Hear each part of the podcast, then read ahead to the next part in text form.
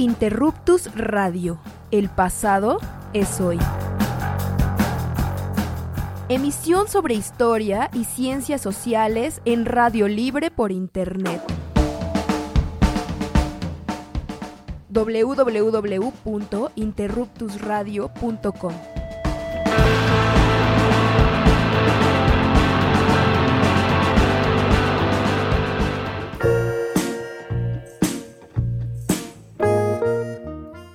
Ya, ya suena todo, ya estamos en vivo y en directo aquí en Interruptus Radio.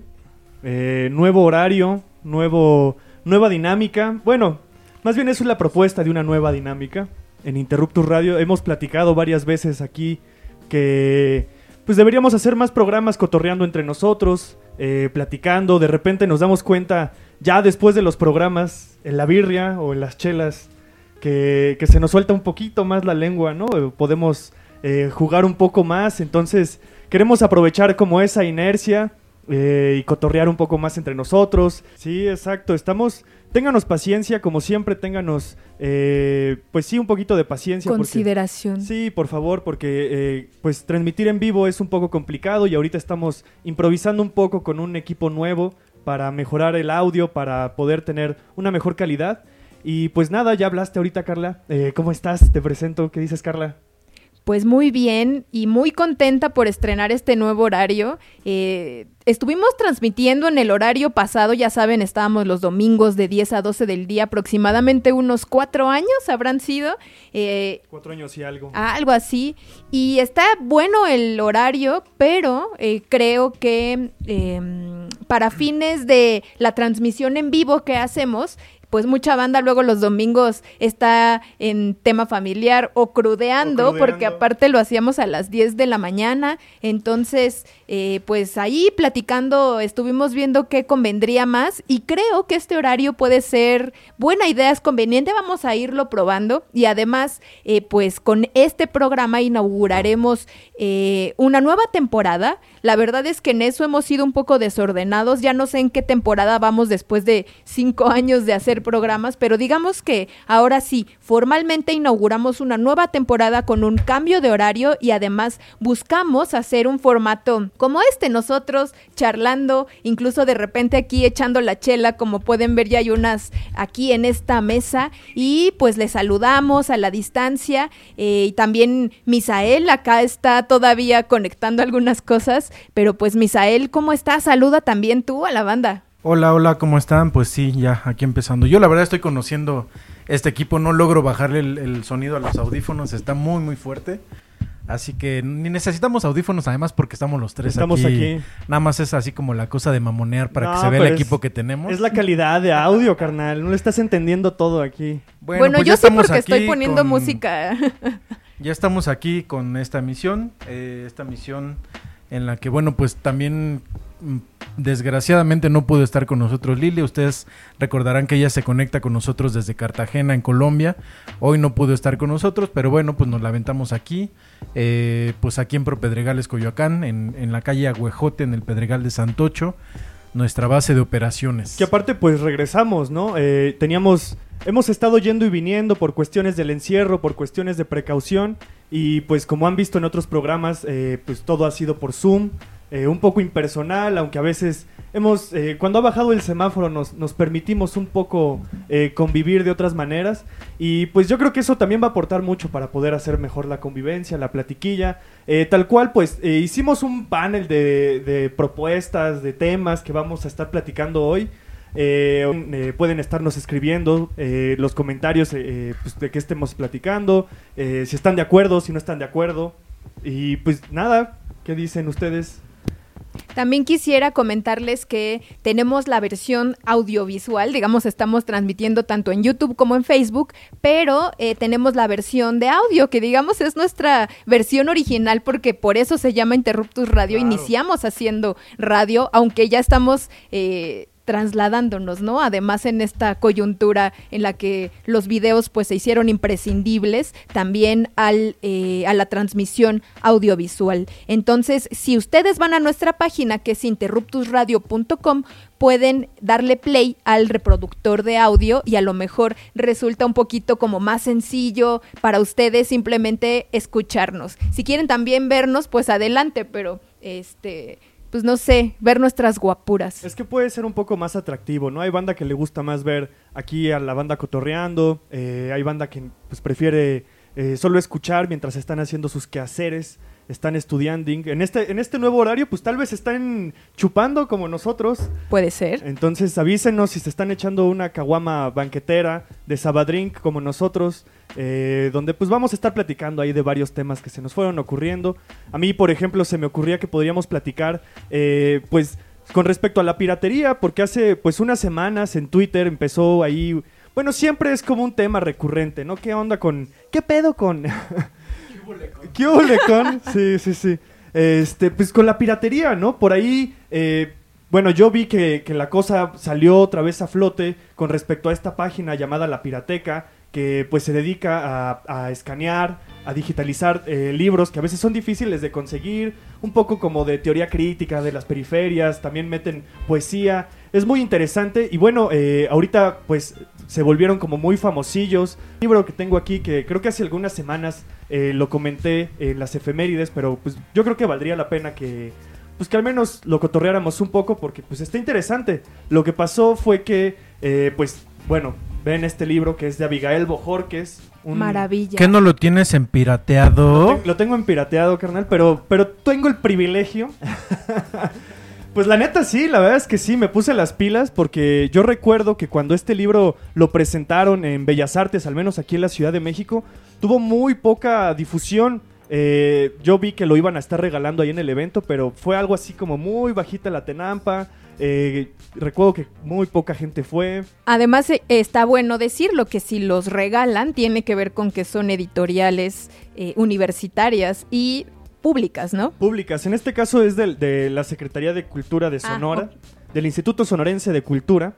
Este, y pues sí, en ese tiempo pues era la intención era regalarlo, aunque bueno, después pues la gente lo ha ido adquiriendo y lo ha ido revendiendo y pues nada, es muy complicado eh, conseguirlo en librerías en general, en Gandhis, en fondos, sótanos es imposible. Eh, más bien es como en librerías especializadas de arte, de cultura. Yo personalmente le encontré en esta librería buenísima que se llama La Murciélaga, que en Twitter ahí da un servicio muy chido de, entregas eh, eh, a distancia, pues ustedes pueden contactarlos y ahí les van a mandar unos librazos muy chidos.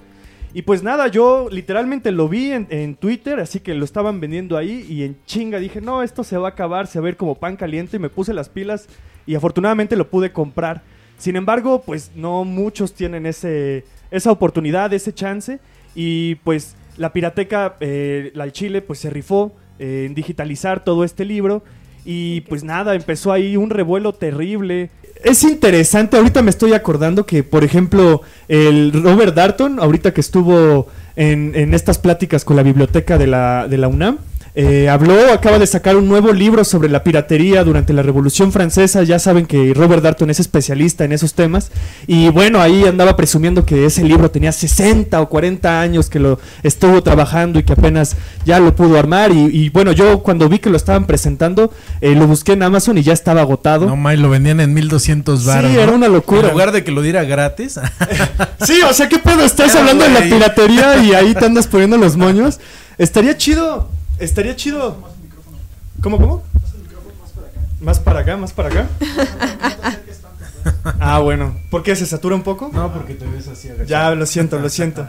Este, pues sí, eh, ahí el Robert Darton se, se, está sacando este libro. ¿Por qué? Porque la piratería es un tema muy interesante con respecto a la divulgación y difusión de textos, ¿no? Eh, en el caso de Robert Darton, pues hablaba de cómo textos como los de Voltaire, los de Rousseau estaban circulando. Yo no sé, por ejemplo, si ellos se habrán puesto los moños con respecto a los derechos de autor, que habrán dicho, ¡Ey, estos son mis libros! Ustedes me tienen que dar mi dinero por... mis regalías. Mis regalías por haber escrito el contrato social. no estoy seguro, pero bueno. Es una manera en la que se, siempre se ha divulgado información. Eh, en el caso, bueno, de ahorita se, ha ido complejizando un poco más el asunto con la cuestión del Internet. Y bueno, eh, con respecto a eso, eh, en estas últimas semanas hubo ahí un, un revuelo con respecto a una página en, en, Twitter. Creo que también tienen Facebook, aunque a veces se la tumban, también tienen ahí su Tumblr.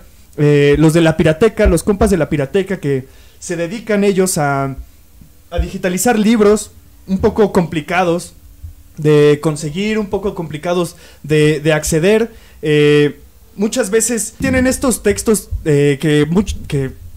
Ya me distrajiste, pinche Arturo. La pirateca, la pirateca. La pirateca, la pirateca. Que luego les tumban sus páginas. Sí, ahí tienen todo un problemón. Eh, y bueno, eh, se volvieron un poco famosillos o, o, volvieron a tomar revuelo en estas semanas con respecto a este libro de Abigail Bojorques que tengo aquí, que decía les comentaba la historia de cómo tuve el privilegio de poder eh, conseguir este librazazazazo, porque la neta, eh, bueno, yo más o menos he investigado en dónde lo podrían conseguir, y ahí hay una librería en, en Sinaloa, si mal no recuerdo, que se llaman Pequebú, donde lo venden, y, y bueno, creo que también en Mercado Libre, no estoy seguro, pero bueno, es un poco caro y complicado de conseguir, y pues nada, la pirateca se puso las pilas eh, y lo digitalizó completito. Es un volumen bastante choncho, entonces, pues sí, es una chamba. Imagínense ustedes digitalizar este, este volumenzote. Y pues nada, eh, por ahí comenzaron las amenazas hacia la pirateca con respecto a los editores. Yo por aquí eh, guardé los, las amenazas. Las de pantalla. Sí, ándale. porque son buenas, ¿eh? Está interesante. También habla de, de, la lógica del mercado y de un montón de cosas. Mira. Es que es todo un tema. Bueno, ahorita vamos a hablar justamente. Mira, por ejemplo, eh, cuando ellos comenzaron a, a ponerlo en redes sociales que iban a divulgar este texto, les llega este mensaje. Amablemente le pido que retire la obra para evitar problemas legales que puedan perjudicarle lo económico.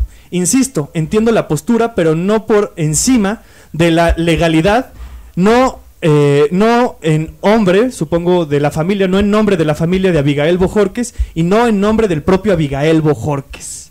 Y entonces, bueno, empieza este debate con respecto, sí, un, eh, por un lado, eh, pues la piratería, ¿no? ¿Qué es la piratería? ¿Qué implica los derechos de autor? Y en el caso de Abigail Bojorques empezó un revuelo más interesante porque Abigail en vida tuvo muchos problemas para publicar sus textos. Pues la verdad, según entiendo, según he leído, eh, pues sí, eh, a veces ganaba algunos premios, pero muchas veces no les publicaban los, los poemarios que él lograba posicionar. Eh, y también, pues Muchos dicen que puede ser por sus posiciones radicales, era un poco, eh, no sé si marxista, anarquista, no estoy del todo seguro qué ideología política tenía, pero era crítico, pues. Eh, vivía en las periferias, él era de Sonora, pero al final llega aquí a la Ciudad de México y se instala en Milpalta con su madre, a diferencia como de otros poetas eh, que generalmente están como en los centros de cultura hegemónica que todos conocemos, Polanco, la Roma Condesa. Eh, centro histórico. Ciudad de México. En general, Ciudad de México, exactamente. Bueno, pero no Santocho, ¿no? Pues, pero no es lo mismo en esa época llegar a Milpalta que llegar a la Condesa. Exacto. ¿no? Bueno, hay centralización dentro de la centralización, ¿no? Pues sí. Eh, entonces, bueno, el punto es que es un poeta que en vida la sufrió bastante y que, bueno, ahora con esta divulgación de sus libros, pues empieza este, este, este, ¿cómo decirlo? Esta queja en nombre, en nombre del autor y de sus y de sus descendientes, ¿no? Y empieza primero el debate, pues, de quién es la poesía, ¿no? La poesía es del autor, es de los herederos, es del pueblo mexicano, es del mundo. Eh, no sé, ustedes, manda que nos esté escuchando, qué piensen de quién es la poesía que alguien escribe. Pues, en el caso, yo pienso eh, que muy, son muy pocos los poetas. La verdad, yo no conozco a nadie, algún poeta que de verdad pueda vivir de su poesía. Yo recuerdo que ahí había una frase de, Rob, de, de Roberto Bolaño que, que, hablaba, no sé si en los detectives salvajes o en algún artículo en donde mencionaba, no, pues el único poeta que puede vivir verdaderamente de sus libros en México es Octavio Paz. De ahí en fuera no hay ninguno que se pueda mantener. Pues ¿por qué? Porque Octavio Paz era la figura que era, tenía mucha promoción, tenía una revistota. Pero eh, no vivía de su poesía. No vivía solamente de su poesía, pero podría, podría haber vivido únicamente de su poesía. Bueno, si solo hubiera escrito poesía, seguramente no habría tenido el apoyo estatal que tuvo por ser un ensayista.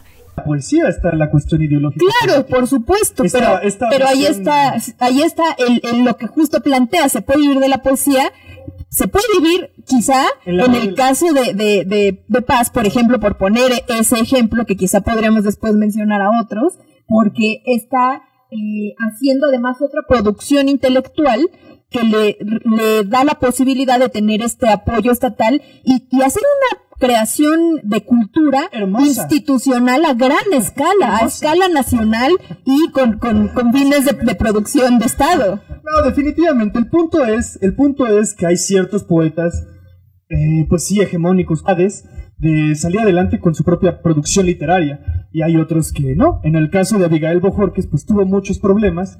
El punto también es que ahora ya ha muerto, ¿de quién es la poesía? ¿Es de sus herederos? ¿Será de su familia? Y, el punto, y también el, reclamo de este editorial es, en nombre de la persona y de Abigail Bojorques, por favor, no cometas ese error de digitalizar la obra que, pues de todos tendría que ser, ¿no? Al final, ¿qué, qué onda con, hegemonizar y privatizar la, la, cultura y la poesía? En particular de un hombre que luchó tanto, es como si, bueno, ¿qué pasa? Por ejemplo, con, con este revuelta carísima y comprar eh, libros de revueltas, pues tienes que tener... Hoy en día sigue siendo carísimo. Claro, tienes que tener por lo menos un quiñón para poderte comprar un libro de esos, pues está pelado. Pero fíjate, creo que, creo que hay algo que hay que definir como desde antes. O sea, estamos hablando de una poesía que se ha escrito y que no es publicada. Es decir, quién está peleando o, por qué se está peleando. ¿La familia está peleando por las regalías de los libros ya publicados o por la obra inédita que empieza a publicarse? ¿no? Ahí es donde creo que es donde es la disyuntiva, porque evidentemente cuando uno publica los libros, eh, pues estos ya tienen derechos de autor y a veces los derechos los tiene la editorial y no, no el autor. Es la editorial. exactamente, a diferencia de la poesía que todavía no está publicada y ahí sí, pues digo, puede estar firmada por el mismísimo Dios y que la publique Juan Pérez. Pues claro, pero el problema es entonces el, la editorial está queriendo aprovecharse como de esta cuestión de la familia y de quién es, cuando están jalando agua para su molino, ¿no? Y al mismo tiempo pensando que la editorial es una institución pública, ¿no? Sobre todo. Ahí, ahí como tú lo mencionabas, que es, ¿cuál era? La, el, Instituto Sonorense de, de Cultura. Pues habría que ver, ¿no? Y creo que es ahí más bien la batalla legal en términos institucionales. Claro pero creo que eso importa poco dentro del ambiente de la gente que consume ese tipo de bienes. En este caso, pues, los bienes culturales, la poesía, la literatura en general. Pues, creo que a la gente le vale bienes si, si tú adquiriste el libro porque lo descargaste en PDF, porque te lo fotocopiaste y, lo puedes leer sin problemas en tu casa, porque lo compraste, porque te lo regalaron, porque te lo encontraste o porque te lo robaste, ¿no? Creo que la discusión está por un, digamos, es como en, distintos niveles. Tiene varias, varias Por una parte lo institucional, que ahí es donde están peleando y es justamente desde donde empezaron a recibir estas, estas quejas a la banda de la pirateca. Pero finalmente, pues mira, o sea, basta con darle clic y a ver, atrápame, ¿no? A ver, deténlo, ¿no? Y creo que eso ha pasado con un montón de libros. Creo que tiene que ver mucho con cómo si venden o no el libro. Porque además el libro pues es público, ¿no? Digamos Sobre todo eso, hay un financiamiento que ya está predispuesto para eso. O sea, las ganancias que la gente, que ellos ganen de los libros, no creo que sea significativo de... No creo que al señor impresor le lleguen las ganancias por la venta de los libros, Exacto. Y luego también piensas, o sea, los autores cuando publican un libro, ¿de verdad ganan dinero de ese libro? O sea, generalmente que ganan como un 3%, ¿no? Está pagado tu micro.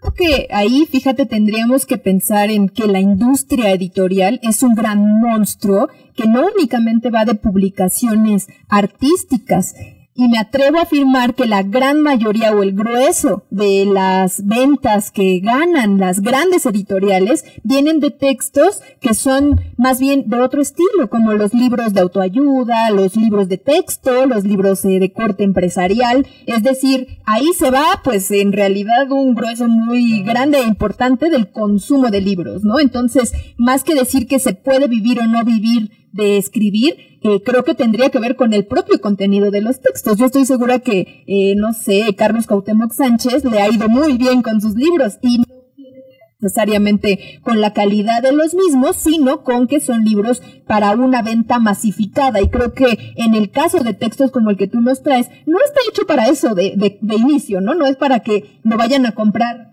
Em, las masas. Tendría que. Bueno, yo no, yo no sé ni creo que tendrían. Todos tendrían que tener un libro de Abigail Bojorquez.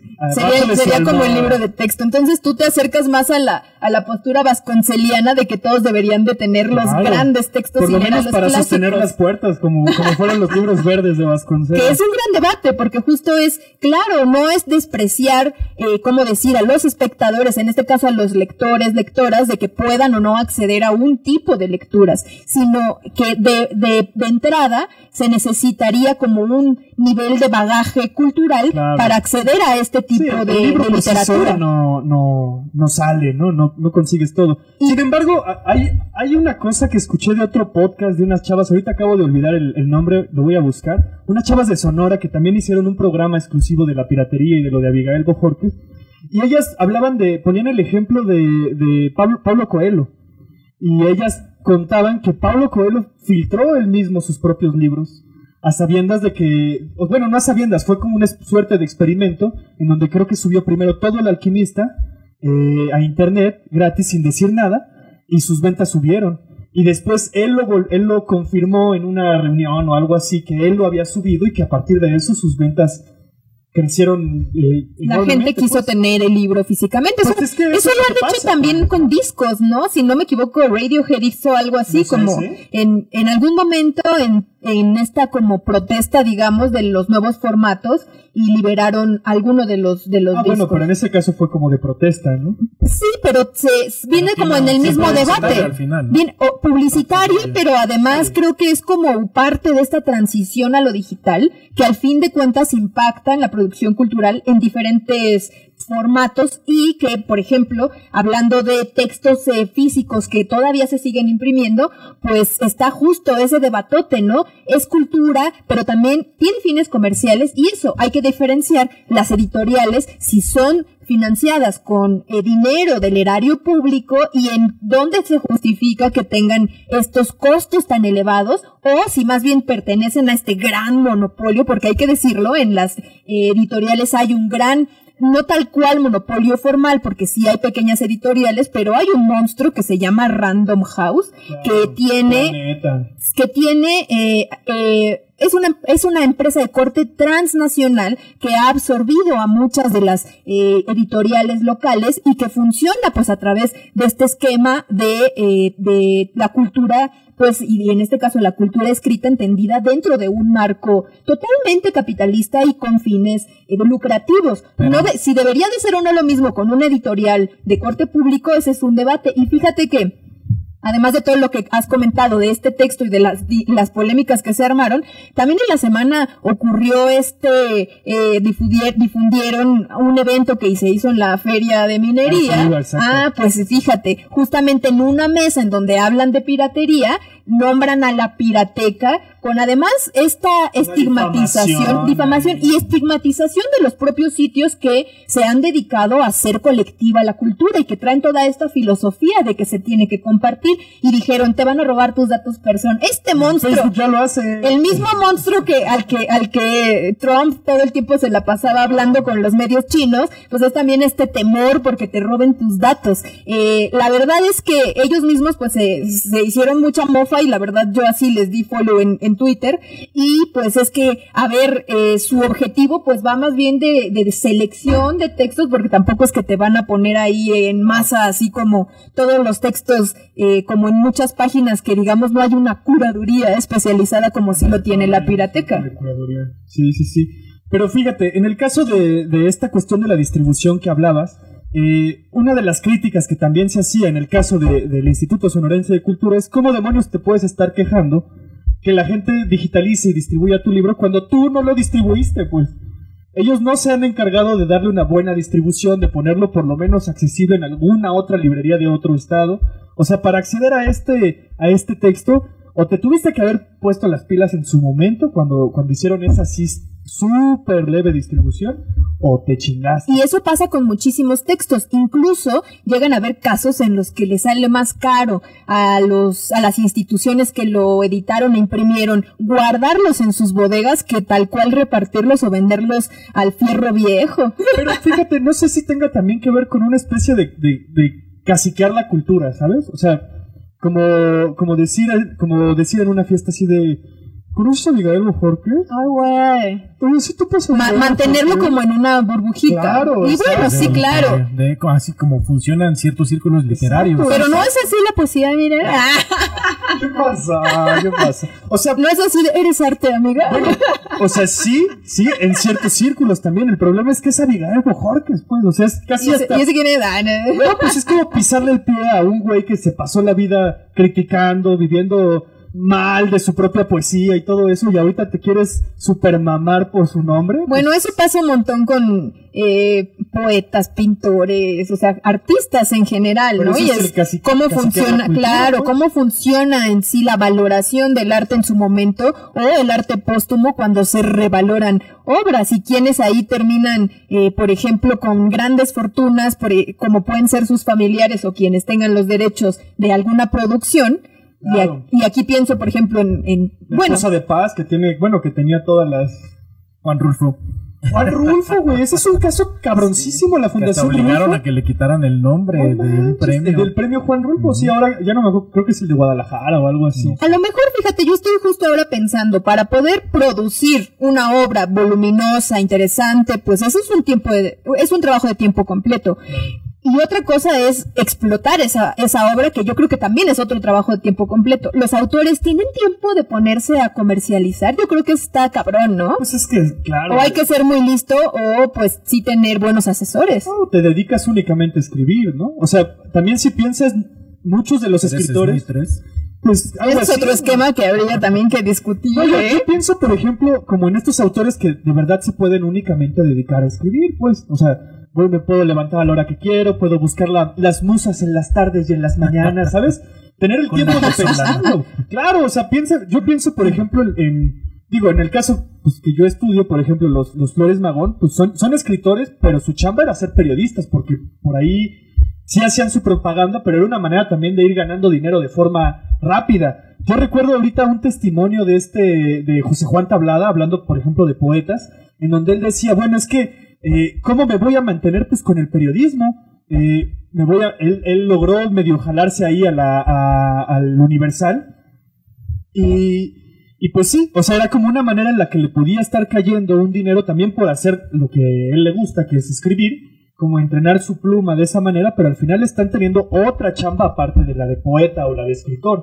Es decir, eh, o por ejemplo, en William, William Carlos William, que era médico, o por ejemplo, eh, no sé, hay, hay, hay muchos, muchos poetas que, que su profesión Principal. principal no era la poesía. como Griselda Álvarez. Su profesión era ser gobernadora y además era poeta. Pues sí, entonces, o sea, no es como decir, ah, no, entonces todos tienen que trabajar y no te puedes dedicar a, tu, a la poesía, ¿no? Pues ese es el sueño, ¿no? Además, si te dedicaras solo a la poesía, bueno, no sé, es un proceso creativo, complejo, pero a ver, en una jornada de, de oficinista Godín, ¿cuántos No, poemas escribes ¿Qué por hora así de bulto? ¿Qué pasó? No, así no es la poesía. Escribes un poema al mes. Bueno, también es la dificultad justamente de que sea cuantificable, que tiene que ver con también cómo se apoya, por ejemplo, en el fondo de creadores a los que escriben poesía, ¿no? ¿Cómo se mide el arte? ¿Cómo se mide la cultura? Es algo incuantificable. Fíjate, en este testimonio que te decía de, José Juan Tablada, él hablaba de esto, no, pues me voy a meter ahí al Universal y, entonces habla como de la plática que tiene con el director del Universal.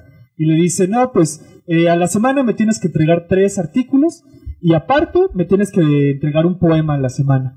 Y ahí es en donde José Juan Tablada le dice, a ver, espérate, o sea, me lo tienes que pagar el poema, güey. Y entonces el, el director del, del, Universal se ríe y como que le llama a otros amigos como, este güey quiere que le paguemos sus poemas. ¿No? Y entonces uno ahí como que le choca la mano y le dice, no, pues al fin alguien que no chotea la mercancía. Lo digo en, en el sentido de, en general, el arte y en particular la poesía es muy mal pagada, pues. Es muy mal apreciada. ¿Cómo evalúas o cómo le pones el precio a algo, algo tan abstracto? Y entonces muchas veces en ese sentido se, pues, se malbarata. Pues uno cómo va a poder vivir de eso si te lo están, en, en sí mismo ya te lo están mal pagando. ¿Qué diría Benjamin en su obra, la, la obra de arte en su época de su reproductibilidad técnica? ¿Quién sabe? ¿Quién Pues sabe? tiene que ver con eso, ¿no? Justamente creo que el- la parte creativa, digamos, que es como el don que no todos, al cual no todos El aura. podemos acceder, el aura, eh, la poiesis, ¿no? Pero al mismo tiempo está la parte de la industria y, del- y del- de la venta, de- de, convertir la creación en una, en una mercancía que se está vendiendo, ¿no?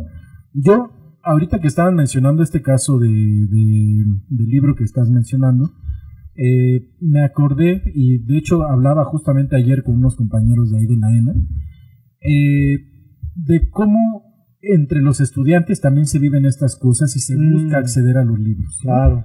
Hay mil y un proyectos de, eh, de copíticas, por ejemplo existe la copítica de la ENA, que es muy muy buena. Hay muchos proyectos de, de difusión de libros, ¿no? Donde la banda, pues es también un proyecto colectivo, la banda va subiendo los libros, lo- las copias que escanea, qué sé yo, los libros que compra digitales y los sube y entonces eso se empieza a convertir de, no- de dominio público con una intención clara, que es justamente permitirle a los estudiantes y a las estudiantes particularmente a quienes no tienen acceso a las bibliotecas, a los, a los archivos, por ejemplo, ahorita en pandemia, a poder, a poder acceder a, a los textos que van a leer para sus materias, ¿no?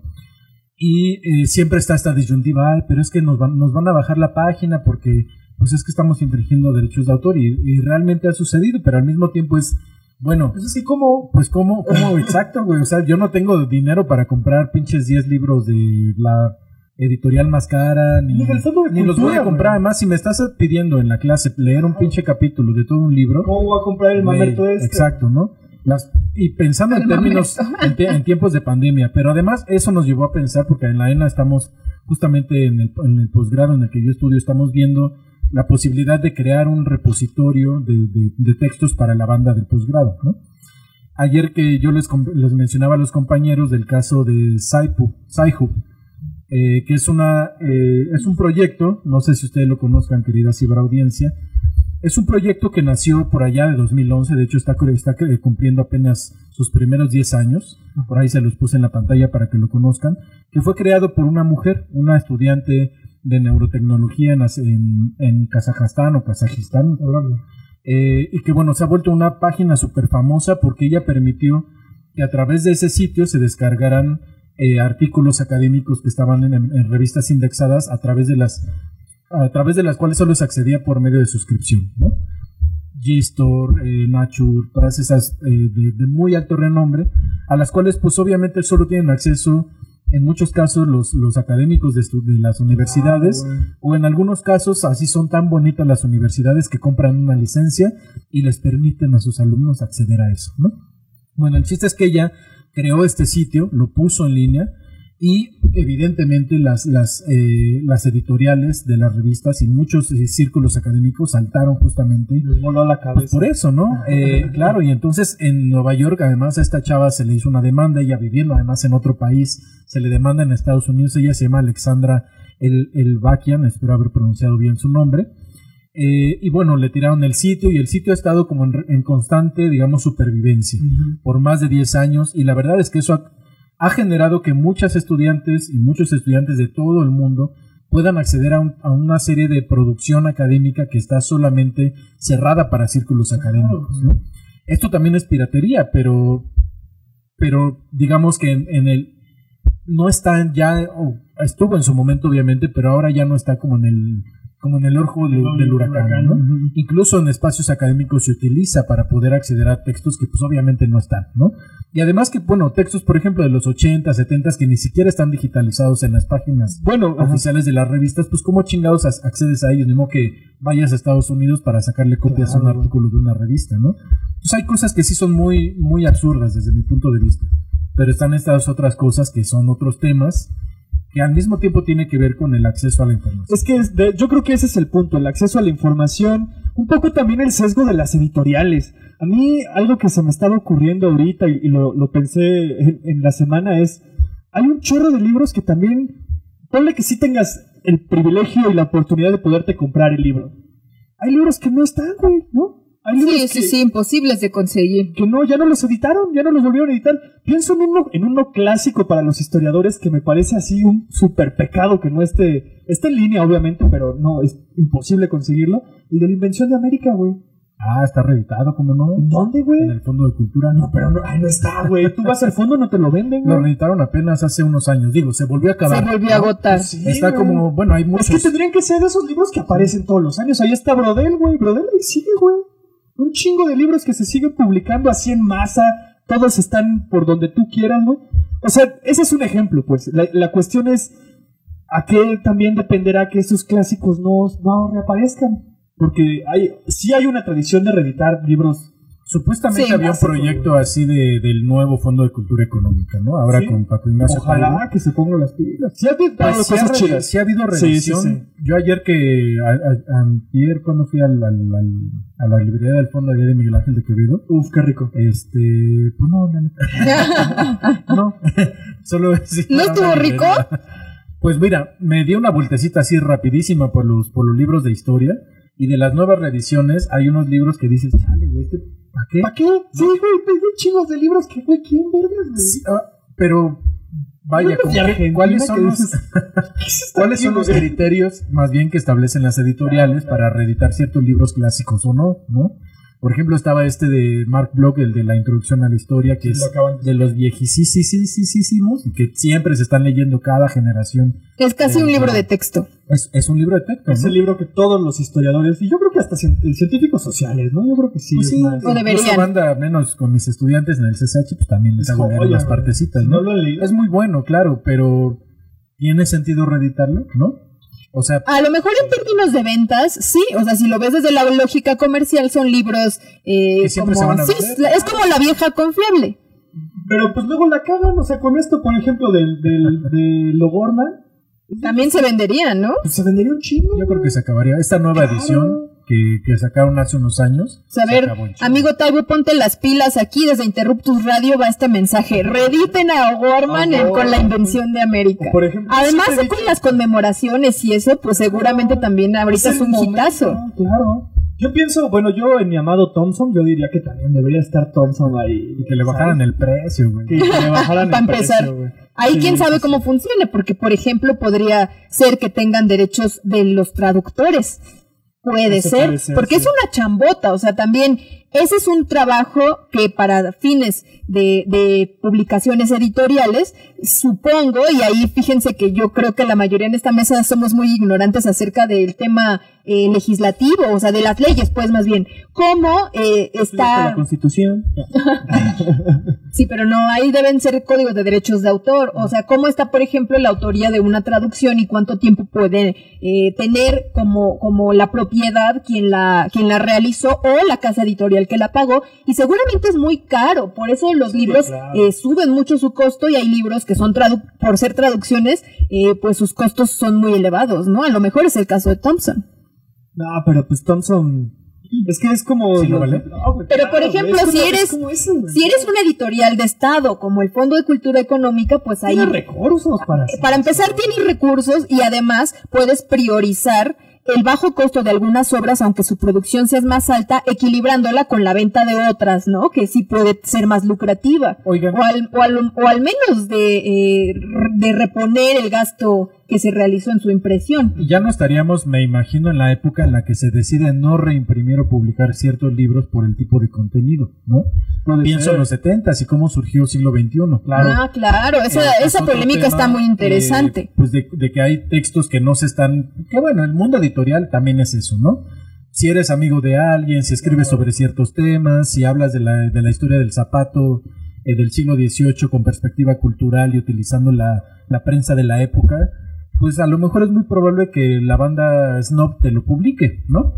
Pero si estás haciendo textos que hablan de otras perspectivas, ¿no? O incluso le estás tirando a ciertos, ciertos esquemas o ciertos espacios del, del sistema o de las instituciones, obviamente no, eso no te lo van Yo a creo que sí pasa todavía, güey. No sé, no, no sé hasta qué cierto punto. Yo sé que sí pasa. Ya no tanto como un sesgo de Estado así de, de Sí, no, de, persecución. de persecución comunista o algo como, así. como en esa época del surgimiento del, del siglo XXI, pero que era claro que sucede y, Sí. por supuesto que tiene que ver con que las editoriales no solo es el monstruo, digamos, así como impersonal que va comiendo como la mancha voraz editoriales pequeñas, claro. sino que son personas las que están decidiendo Claro, allí, por ¿no? supuesto. O sea, tampoco digamos que, pues sí, quién sabe cómo funciona, güey, pues son güeyes que están allí, ¿no? Claro. Son güeyes que ejercen su poder, que tienen relaciones eh, pues entre las mismas élites y que tiene que ver Te con, interesa po- y con posicionarlos, empresarios, con ¿no? los que venden el papel, con los que venden las tintas, con los que hacen todo y con los que escriben también. Finalmente, Por supuesto. si tú como escritor o escritora te estás incluyendo en esos, en esos espacios, tú, bueno, y nosotros como historiadores lo sabemos, pues finalmente con quien te codeas es como tú vas encontrando pues espacios donde caer en blandito. Nichos. Nichos, Y- exacto. Y creo que to- esto tiene que ver con el mundo editorial que no hemos hablado, pero que, que, que, que yo creo que a veces se desdibuja, ¿no? O- Oigan, creo que sí es importante si mencionamos como ahora el caso de Siglo XXI y de la Fundación de Siglo XXI Editores, que digamos al público qué pasó ahí, ¿no? No nomás mencionarlo. Siglo XXI se funda por una polémica por la publicación de un libro que en su momento eh, pues resultaba muy crítico del, eh, digamos, en esta... El proyecto revolucionario. Sí, claro, en este periodo en el que hay un- una muy intensa discusión acerca de los saldos de la Revolución Mexicana. En el caso de la historiografía se le denomina el revisionismo historiográfico de la Revolución y eh, este, este libro que se publica, que es Los hijos de Sánchez, retrata a una familia eh, de clase baja de la Ciudad de México, cómo viven. Entonces, eh, digamos que es, pues sí, es muy mala propaganda para el proyecto eh, de político mexicano.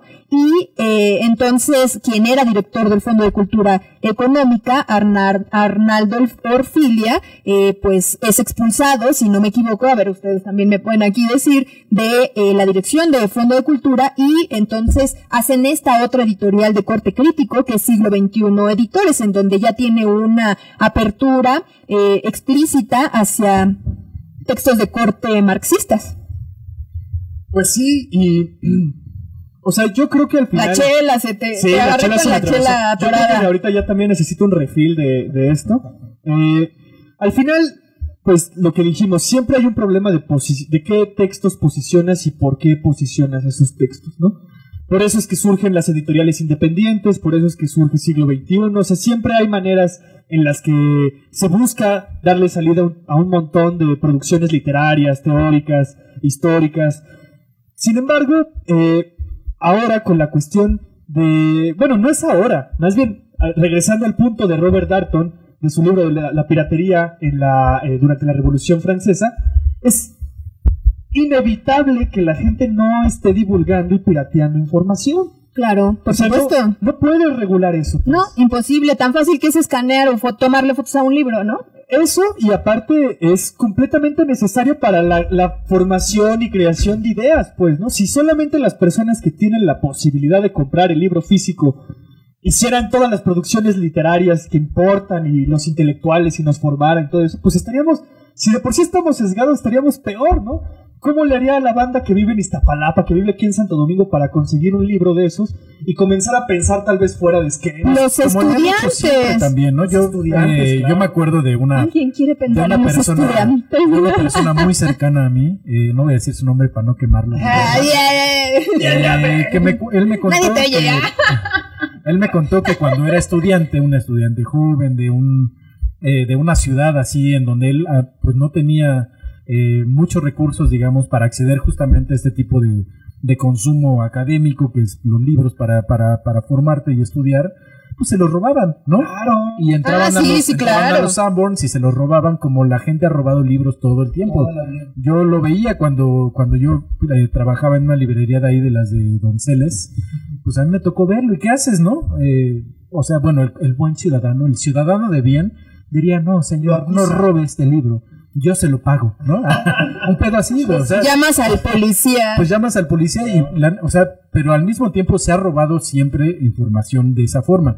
Ojo, hoy, hoy en día es mucho más sencillo.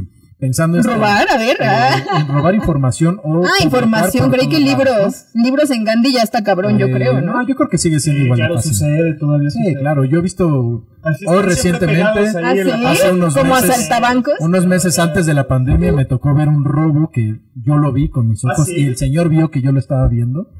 Pero yo ¿Te dije, el ojo? yo dije, no voy a decir nada porque Me miró esta pinche miré. librería, la neta es que dan los libros bien caros. Me sonrió el el sol. señor lo vio, también vio el precio, lo volteó y en, en menos de un segundo se lo metió en el cinturón Claro. y se salieron los dos en chinga. Y yo lo vi porque estaba parado al lado de ellos, yo buscando otros libros. Y dije, pues sí, ¿no? Pues sí, claro. Si, si el chavo necesita con leer un queso. libro o quiere leer un libro, no es que lo necesite forzosamente, pero le gusta, y de pronto el libro cuesta 400 varos o 500 varos, o más caros como los venden en el péndulo, por ejemplo, que es donde yo lo vi, pues te lo chingas, ¿no? Y que eres un pecador y te vas a ir al infierno, pues Sí. no, finalmente, ¿no? Bueno, en el caso de la no historia... quieres que, la- que el autor coma. En el caso de la historia, por ejemplo, en estos, en estos pedos liberales de principios del siglo XIX, eh, tiene mucho que ver también con cómo, cómo se daba la difusión de las La ideas. circulación del Por ejemplo, el, control del papel, güey. Tan, tan así de simple que era el- la Nueva España, la corona. En la Nueva España controlaba el acceso del papel y obviamente pues a través del papel era donde se difundían la mayor parte de las ideas, ¿no?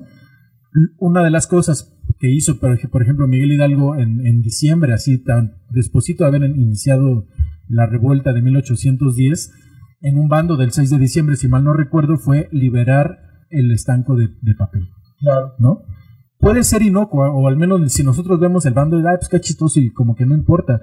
Pero loco, pensando, exacto, pensándolo en la época, es la libertad de las ideas también. La libertad ¿no? de expresión. Exactamente, y bueno, eso en, en los, en el contexto de la época en donde no era tan fácil publicar libros, no era tan fácil imprimir libros, pero al menos liberar el papel es un pedo político muy fuerte y simbólico. Pues es que Hoy habría que ver qué tipo de mecanismos existen como la copiteca, no, perdón, la pirateca, pirateca. de hacer de hacer este tipo de de soltar el material, güey, ¿no? Pues es que también, eh, en, en el caso este que cuentas, y en general la circulación de los libros también siempre ha sido medio contrabandeada, pues, ¿no? Pues sí. En el- o sea, pensando en el caso de la, de la independencia, los libros que se leían, liberales de la Revolución Francesa y todo eso, no llegaban, Era prohibido. estaban prohibidos, güey. O sea, y era aún La más... propia Sor Juana leía sus libros prohibidos. Claro, güey. Y le Los hicieron andaba y escondiendo. le hicieron porque- quemar su biblioteca en determinado momento. O sea, el, el hecho de, de poder leer ciertos textos, a poder acceder a ciertos temas, dice muchísimo de, de- de la cultura y de, y de hasta de una proyección hacia el futuro. Pues, ¿cómo vas a poder salirte de la caja si no puedes tener acceso a otros, a otras ideas, güey? Y entonces, habla, habla de eso, que es como una- un poco de ingenuidad de la, de la banda editorial. Y esta parte no significa que no, no querramos que los autores no, no tengan dinero. No o- coman, o por... coman, o que no tengan este, o los impresores, ni mucho menos. Obviamente, el- pues, todos tendrían que tener un pago chido. La cosa es que yo creo que al final termina pesando más la difusión, ¿no? Y la posibilidad de acceder a ideas que lo que uno pueda recibir o retribuirse de esas ideas. No sé qué piensa la banda, ustedes aquí en la mesa.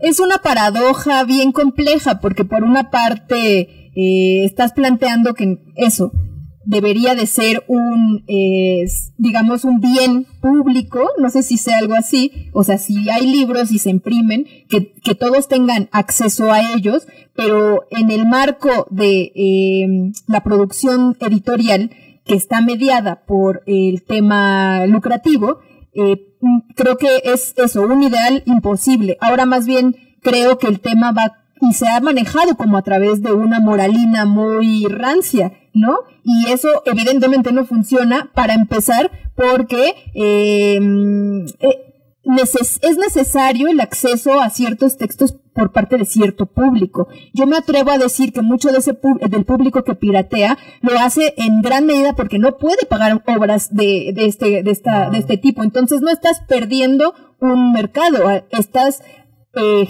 se está generando una un consumo alterno que no está mediado por lo lucrativo de gente que de todas formas no podría pagarlo, ¿no? Es decir, en realidad, ¿cuál es la pérdida? Yo creo que, pues. ajá, es algo como muy complejo y muy difícil de saber a la luz, pues, de que no, no lo puedes medir. O sea, no puedes medir en realidad cuál es la pérdida de que se pira- de que se haya pirateado este libro inconseguible, además, ¿no?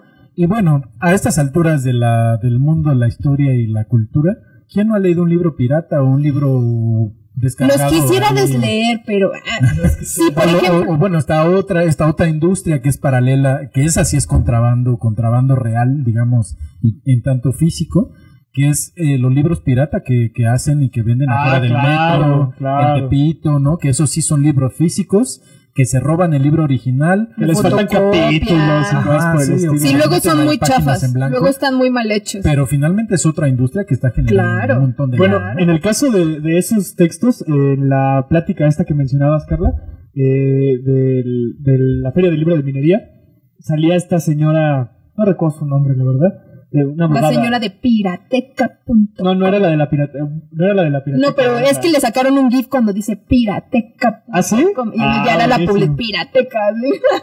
Bueno, es que, es que ella se, se la vive difamando a la pirateca en ese, en ese, en esa, en esa mesa de discusión.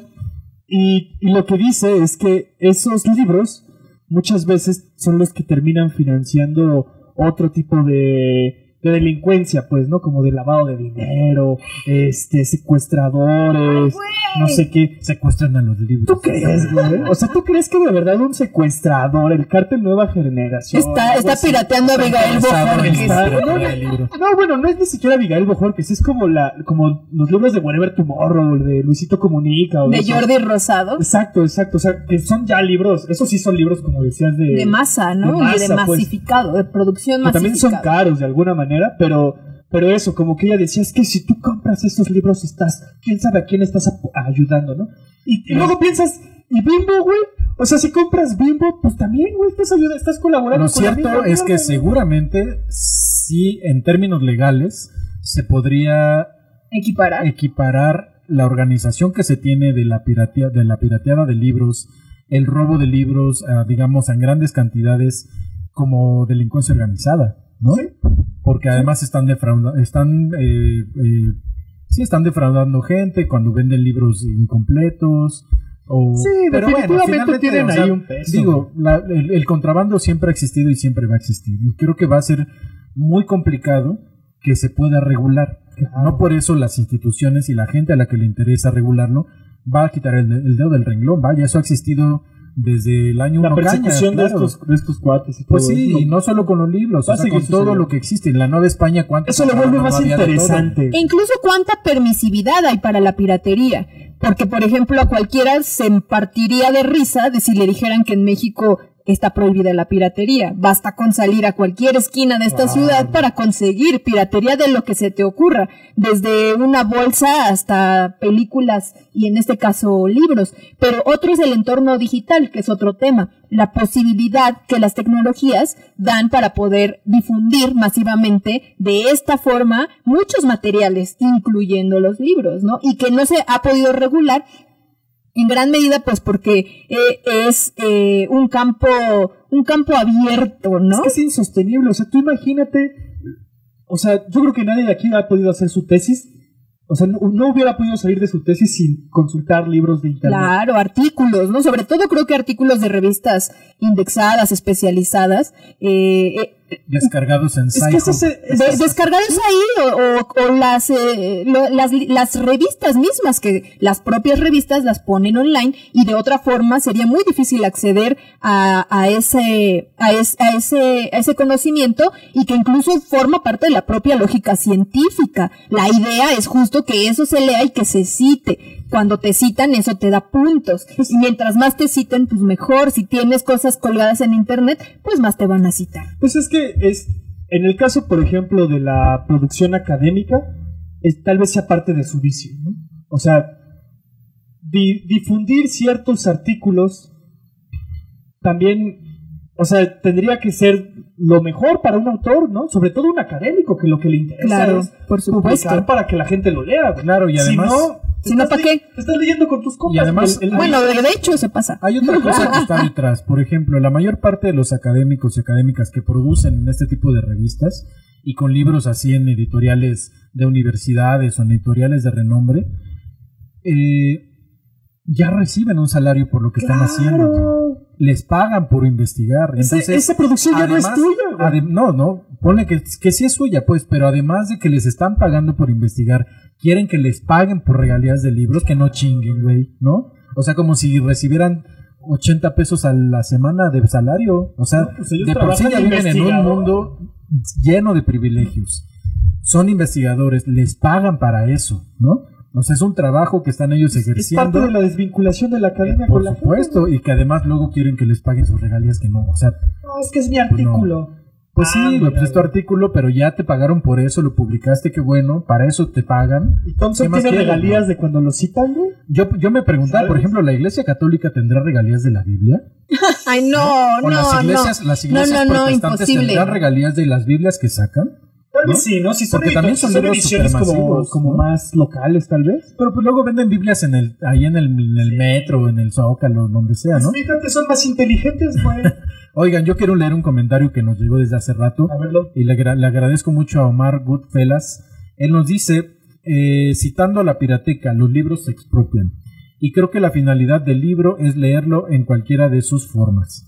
El libro de Luisito Comunica lo han pirateado. Fuentes, el mismo autor. ¿no? Sí, sí el, el, el, el propio Luisito Comunica hizo un video en donde iba Valderas a... También qué necesidad, bueno, como a exponer a la banda que está pirateando su libro. Entonces le dice, ¿y ese libro? No, este, pues es de Luisito Comunica. ¿Y cuánto cuesta?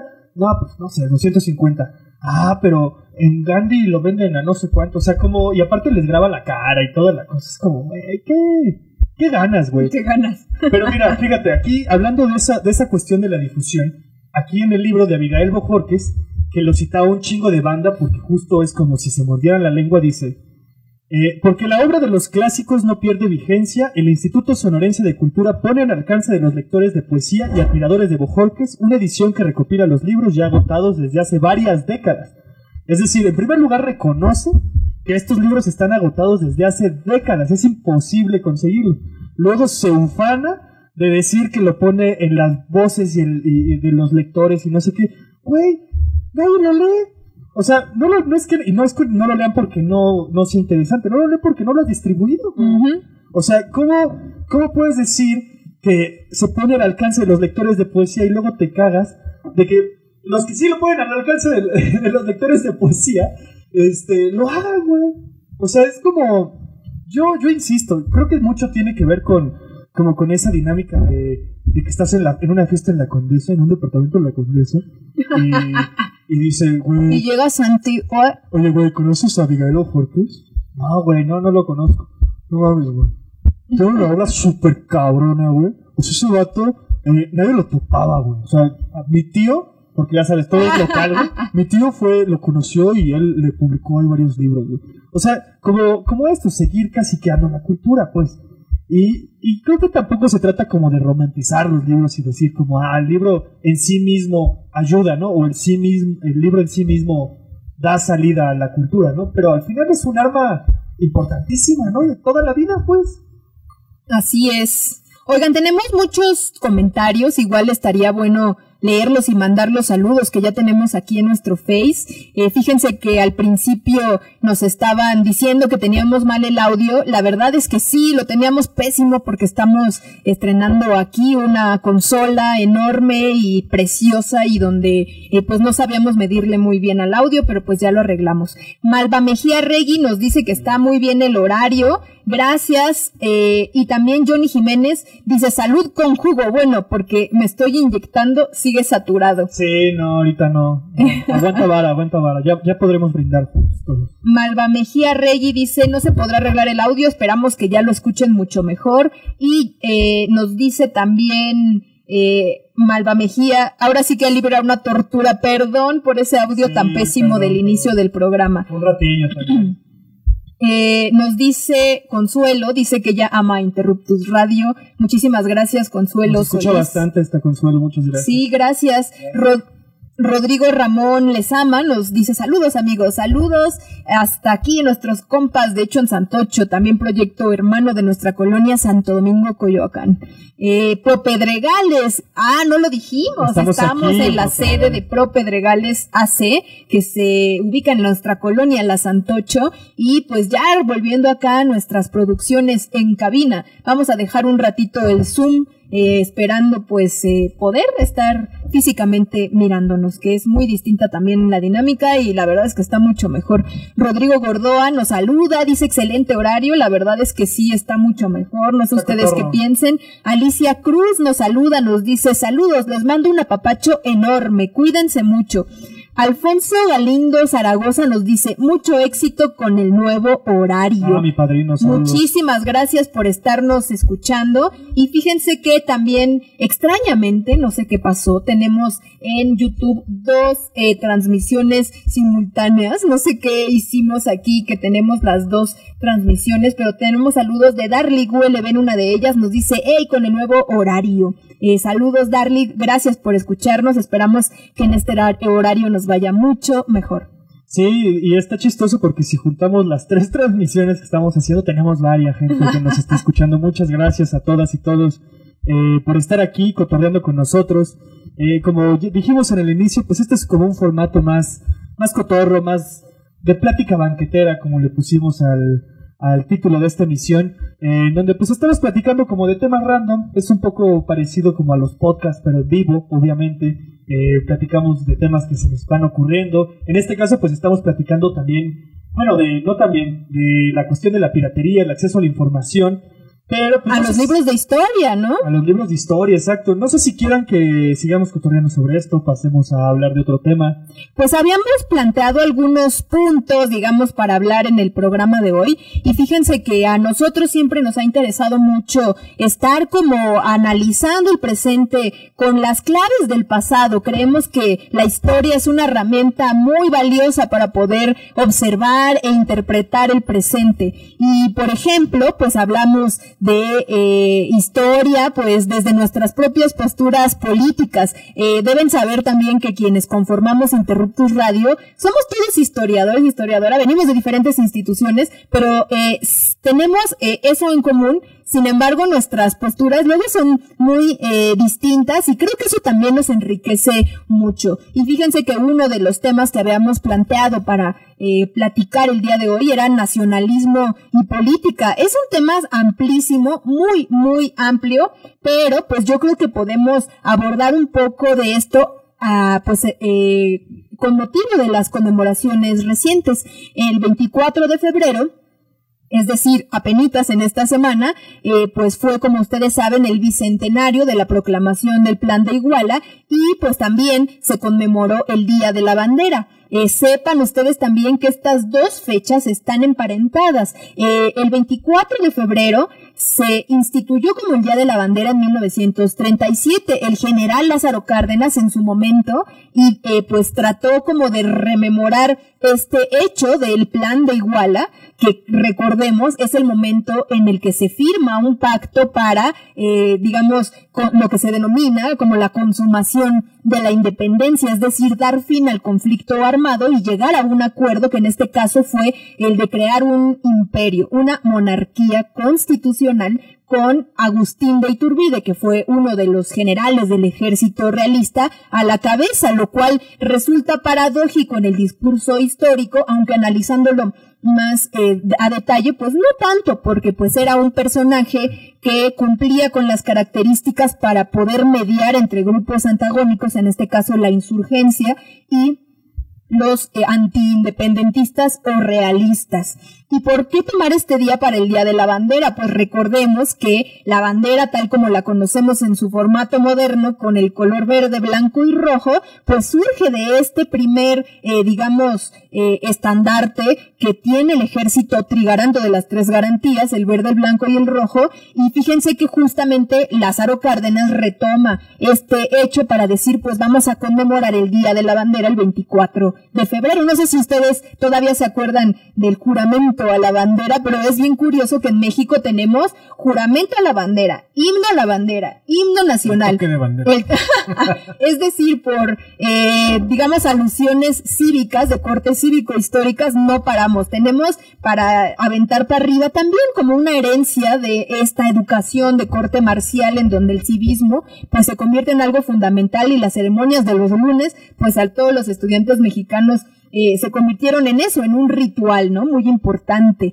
Pero como la conmemoración de la consumación de la independencia resulta un poco incómoda para el discurso revolucionario, el general Lázaro Cárdenas pues la retoma para el Día de la Bandera y de esta forma la resignifica, ya no se va a conmemorar solo o tanto, digamos, en el, en el calendario cívico a la consumación, sino también a este símbolo, que es un símbolo del nacionalismo. Y él lo que hace es ir a celebrarlo en la tumba de Vicente Guerrero. Es decir, de esta forma, pues eh, retóricamente él está hablando de un momento histórico, pero aludiendo a un, eh, en este caso lo vamos a llamar así, a un héroe de la insurgencia más afín al proyecto revolucionario y al del propio Cárdenas. En esta ocasión, el presidente Andrés Manuel López Obrador fue a conmemorar el 24 de febrero en honor a Vicente Guerrero, de la misma forma que lo hizo Lázaro Cárdenas. Entonces, yo por ahí escuchaba a colegas diciendo, pero ¿por qué se, se quiere borrar de la historia y te así como de, a ver, pero si desde el inicio de esta conmemoración, no es desde el inicio de la conmemoración de la proclamación, sino de la institucionalización de la celebración a la bandera el 24 de febrero, desde que la fundan, pues el propio Lázaro Cárdenas fue el discurso que traía, ¿no? Entonces, eh, en ese sentido, pues no me resulta discordante que haya sido la eh, decisión de, eh, del presidente Andrés Manuel haber ido a, hacer este acto cívico ahí. Pero este, estamos en febrero, ¿eh? Porque este año va a estar lleno de conmemoraciones y va a haber en este sentido, históricamente también, y en el gremio, pues un montón de reflexiones acerca... Y en periodo electoral. Y en periodo electoral, de lo que implica hacer estas rememoraciones o conmemoraciones históricas con relación a la identidad nacional, a traer de nuevo los discursos históricos que son o no relevantes, pues para eh, los calendarios cívicos y cómo estos se han instituido. Y fíjate que a pesar de que pareciera que los discursos nacionalistas han... algo ahí pasó. Algo pasó, parece que ya estamos de regreso. Parte de los envíos. ¿Desde dónde se, se cortó? ¿Ya regresamos? ¿Ya? Es parte de Ah. los envíos, amigos, una disculpa. Disculpas a Mikis. Sí, Fuimos nosotros, no fue su internet. Una Fue aquí, aquí algo pasa con el software libre que utilizamos además, que es OBS Studio. Si pueden descárguenlo, la verdad vale mucho la pena para que hagan sus streaming ahora que está de moda, ¿no? Y que todo el mundo está haciendo streaming eh, y los webinarios que dan hueva. Sí, yo por ahí estaba escuchando un No, podcast. que dan. Pero estaba escuchando un podcast en donde hablaban de la decadencia de los podcasts. Que ahora, Ya. que ahora ya viene, viene una decadencia de los... O sea, que, que los podcasts han llegado como a una especie de culminación. Bueno, lo, lo hablamos también en- con- eh, entre nosotros, ¿no? Hay, ¿Y ahora hay una sigue? nueva exigencia. Pues sí, con, con el encierro, pues como de darle salida un montón de, de cosas y de producciones culturales y la forma pues es haciendo en vivos, haciendo podcast. Que pues está chido, qué bueno que la banda haga podcast, ¿¿no? Pero pues sí, es, va, a- va a haber como una sobreoferta, ¿no? Es lo que se está Pues de hecho, si ustedes recuerdan, durante la pandemia paramos un rato justamente por eso, ¿no? Además de que había que procesar emocionalmente la pandemia que estábamos viviendo los primeros meses, eh, nos dimos cuenta de que en todos lados se estaban abriendo proyectos eh, de transmisión, de proyectos de todo, ¿no? De eh, eh, Radios, de radios, podcast. webinars, conversatorios. Sí, sí, Y la verdad no es que nos no es que no nos guste, al contrario, creo que está bien que se abran estos canales, que se ocupe, que se ocupe la tecnología para hacerlo. eh, pero nosotros también necesitamos descansar, ¿no? y lo hicimos un tiempo y la verdad es que, bueno, hay mucha gente que lo está haciendo, celebramos que haya gente que a lo mejor lo estuvo dudando durante mucho tiempo, pero la pandemia como que les Los impulsó. los ¿no? impulsó. Chido. Qué chido que lo hagan, qué chido que además creemos redes de apoyo y que de pronto pues, nos, nos encontremos entre los proyectos que lo estamos haciendo, como lo hemos estado haciendo durante todo este año de pandemia, ¿no? Por cierto que hoy, hoy se conmemora el año, el, el primer año de que se detectó el paciente cero en México. Ah, ¿soy? ¿En serio? Es hoy. No manches, Está padre. fue, fue ahí todo un temón. Bueno, pero yo les comentaba otra cosa. Sí, hablábamos de lo antes de que saliéramos, justamente, pareciera ser que durante los discursos del PAN, de los gobiernos del PAN y del PRI, eh, como que se intentó modificar el discurso nacionalista que venía como ya un poco muy trasnochado de- de los gobiernos del PRI anteriores. Y yo me acuerdo que durante hace 10 años, justamente hace 11 años ya, durante la, la celebración de los centenarios, del bicentenario de la independencia y el centenario de la revolución, pues como, como que hubo una especie de viraje de discurso, ¿no? Eh, durante el PRI, la verdad es que pasó de noche. La verdad es que creo que el PRI con Peña Nieto a la cabeza no tuvo un interés mínimo en dar, digamos, Sí, casi no hubo visible las, las conmemoraciones, además de que, bueno, obviamente al PAN, a Calderón le tocó el 2010, que es justamente el año de los bicentenarios, pero eh, a lo que me refería, a lo que iba a referirme es que ahora con este, este presidente historiador que tenemos, eh, pues que además, obviamente, es un, es un personaje al cual se le reconoce el interés por la historia, pero sabemos que es una historia que prácticamente tiene que ver con medio siglo, ¿no? Amanerada. Eh, es una historia que es prácticamente del, pre- del periodo liberal, ¿no? Más allá de eso, en antes y después, creo que el señor no se mete. eh, eh, no le interesa, ¿no? Además de que sabemos Ah, que ¿cómo son- no? Tenemos esas cosas del pedirle disculpas al rey de España. Pero Eh, eso claro que no está. tiene- o sea, tiene que ver- Retóricamente existe. Pero, pero Claro, siempre, pero siempre va a ser liberalismo sí del se- siglo XIX. Si se va a defender, Sus claro que siempre va a haber sí, obviamente son liberales. Por supuesto que sí. Puede hablar de lo que sea. Ha hablado de los, de los, de los mexicas, ha hablado de, de los pueblos prehispánicos. Claro que lo tiene. Pero sabemos que hay un profundo interés de su parte por el siglo XIX y específicamente la, la La segunda mitad reforma del siglo liberal. XIX. Bueno, a lo que me refería es que creo que a pesar de que este personaje de hoy, que es Andrés Manuel López Obrador, que es nuestro presidente, López. eh, el señor López, como cuando me acuerdo en 2006 cuando todo el mundo le decía López dizque para eh, como minimizar un poco. Todavía, todavía la de echar rancia. Espérenme, dejan acabar. Lo pescado. Eh, López. eh, a, a un cineasta que era en ese momento muy afín al proyecto de Andrés Manuel, se le ocurrió hacer unos documentales que era ¿Quién es el señor López? ¿no? y la verdad es que son documentales muy interesantes porque aborda toda la biografía, son como tres o cuatro si mal no recuerdo, muy interesantes, muy chidos, al menos ver como el proceso de construcción a sí mismo de la figura de Andrés Manuel, ¿no? Porque no es un líder así nomás, sino es como toda el aura que lo rodea eh, y que ha construido las- él, él mismo sobre su persona, pues es lo que lo, que lo sostiene en buena medida. Bueno, el chiste es que, a pesar de que él tiene un profundo interés por la historia y que ha habido un montón de debates sobre el uso histórico, el uso político de la historia que ha hecho, si es tergiversando, si es eh, acomodando a su, a su conveniencia, por supuesto que siempre va a haber uno, un uso político de la historia y de eso se aprendió mucho de los, de los romanos en el siglo XIX, ¿no?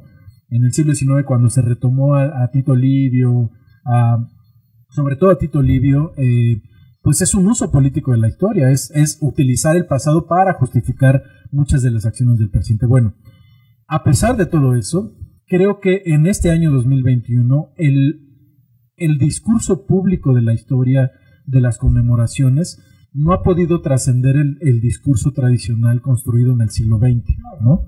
Es decir, el, en 1821 como consumación de la independencia nomás no cuaja. O sea, en el discurso político, por más conmemoraciones que haga, eh, no cuaja, porque No, en no 1810 se puede. es mucho más fuerte, a pesar de que no es, el, no es la independencia de México, ¿no? Que 1821, porque siempre vamos a tener la figura incómoda de eh, Agustín de Iturbide, ¿no? Es que hay personajes incómodos, pues, ¿no? Como Pues, similar. ¿cómo los- cómo los- ¿Quién, no? Pero Porque ¿cómo ni lo siquiera, sacas? ni siquiera los panistas lo pudieron Y eso que sí lo intentaron. ¿eh? Claro, sí lo sí, intentaron. exacto. lo pues, intentaron y a partir de eso hubo como una, una removilización de, movi- de movimientos eh, monarquistas en México, por ejemplo, ¿no? Que todavía hasta el sexenio pasado estaban muy fuertes, pero ahorita están prácticamente desarticulados o no están dentro del discurso público mediático, ¿no? Y qué bueno. Pues Pues se acuerdan de aquella misa que fue hace como unos 3, 4 años eh, y donde fueron descendientes de Agustín de que fueron los Iturbide. 150 años del fusilamiento de, de- de Maximiliano de Habsburgo. Y, y en ese momento va gente ahí diciendo eso, que traen la sangre directa de, eh, y casi casi hablándote, eh, o sea, de, de, de realeza y de Bueno, unas hubo- ideas que yo, yo en ese momento dije, wow, Lo que hubo en ni 2000 idea de que esto existía. Lo que hubo en 2019 del encuentro del descendiente de Moctezuma con el descendiente de Hernán Cortés. Ah, eso, y que se claro. abrazaron otra vez ahí en, en Avenida Pino Suárez, donde supuestamente se dio el encuentro entre los dos grandes personajes. bueno, pero en el discurso público la, la historia la historia existe en, es- en- en- como en el, en el tiempo sin tiempo de la historia glorificada, ¿no? Pero creo que a lo- bueno lo, lo que me interesaba recalcar era justamente esta parte que les mencionaba, ¿no? No, no, no, no va a ser muy fácil que nuestros discursos nacionalistas, históricos, eh, patrióticos, digamos, de nacionalismos, pues todavía construidos con, con una fuerte carga del PRI, se pueda trascender a la noción, eh, se pueda trascender la noción tradicional de la historia, ¿no? Eh, obviamente los mitos nacionalistas van a ser, van a ser funcionales e importantísimos en tanto que el nacionalismo existe. Y se van a reconfigurar, también se Pero al mismo tiempo, eh, esta reconfiguración, creo que sería interesante ver cómo se está configurando o reconfigurando el discurso nacionalista en un país cada vez más globalizado y menos nacionalista, ¿no? Es decir, para ¿qué, qué representa para la gente el hecho de que Andrés Manuel López Obrador haga toda esta serie de, de- de ceremonias cívicas conmemorativas de mil y un cosas? O sea, ¿qué representa para la gente? Una Más allá- refundación del más Estado. allá de lo mediático, más allá de que los historiadores se jalen las greñas cada vez que... Y nos divertamos mucho con que- eso. eh, cada vez que suceda eso, como para la gente es importante, ¿no? Para, Yo, por para ejemplo, la gente de a pie, sí. digamos, a las personas Ahí que, sí, que ¿eh? pueden, que pueden tener una opinión o no. Yo creo que sí. Y sabes, pienso en el ejemplo de Oaxaca. Que el presidente vaya a Guelatao y que haya prometido ir cada año a conmemorar el natalicio de Benito Juárez, yo estoy segura que para la gente de Guelatao es muy importante. Por poner un ejemplo.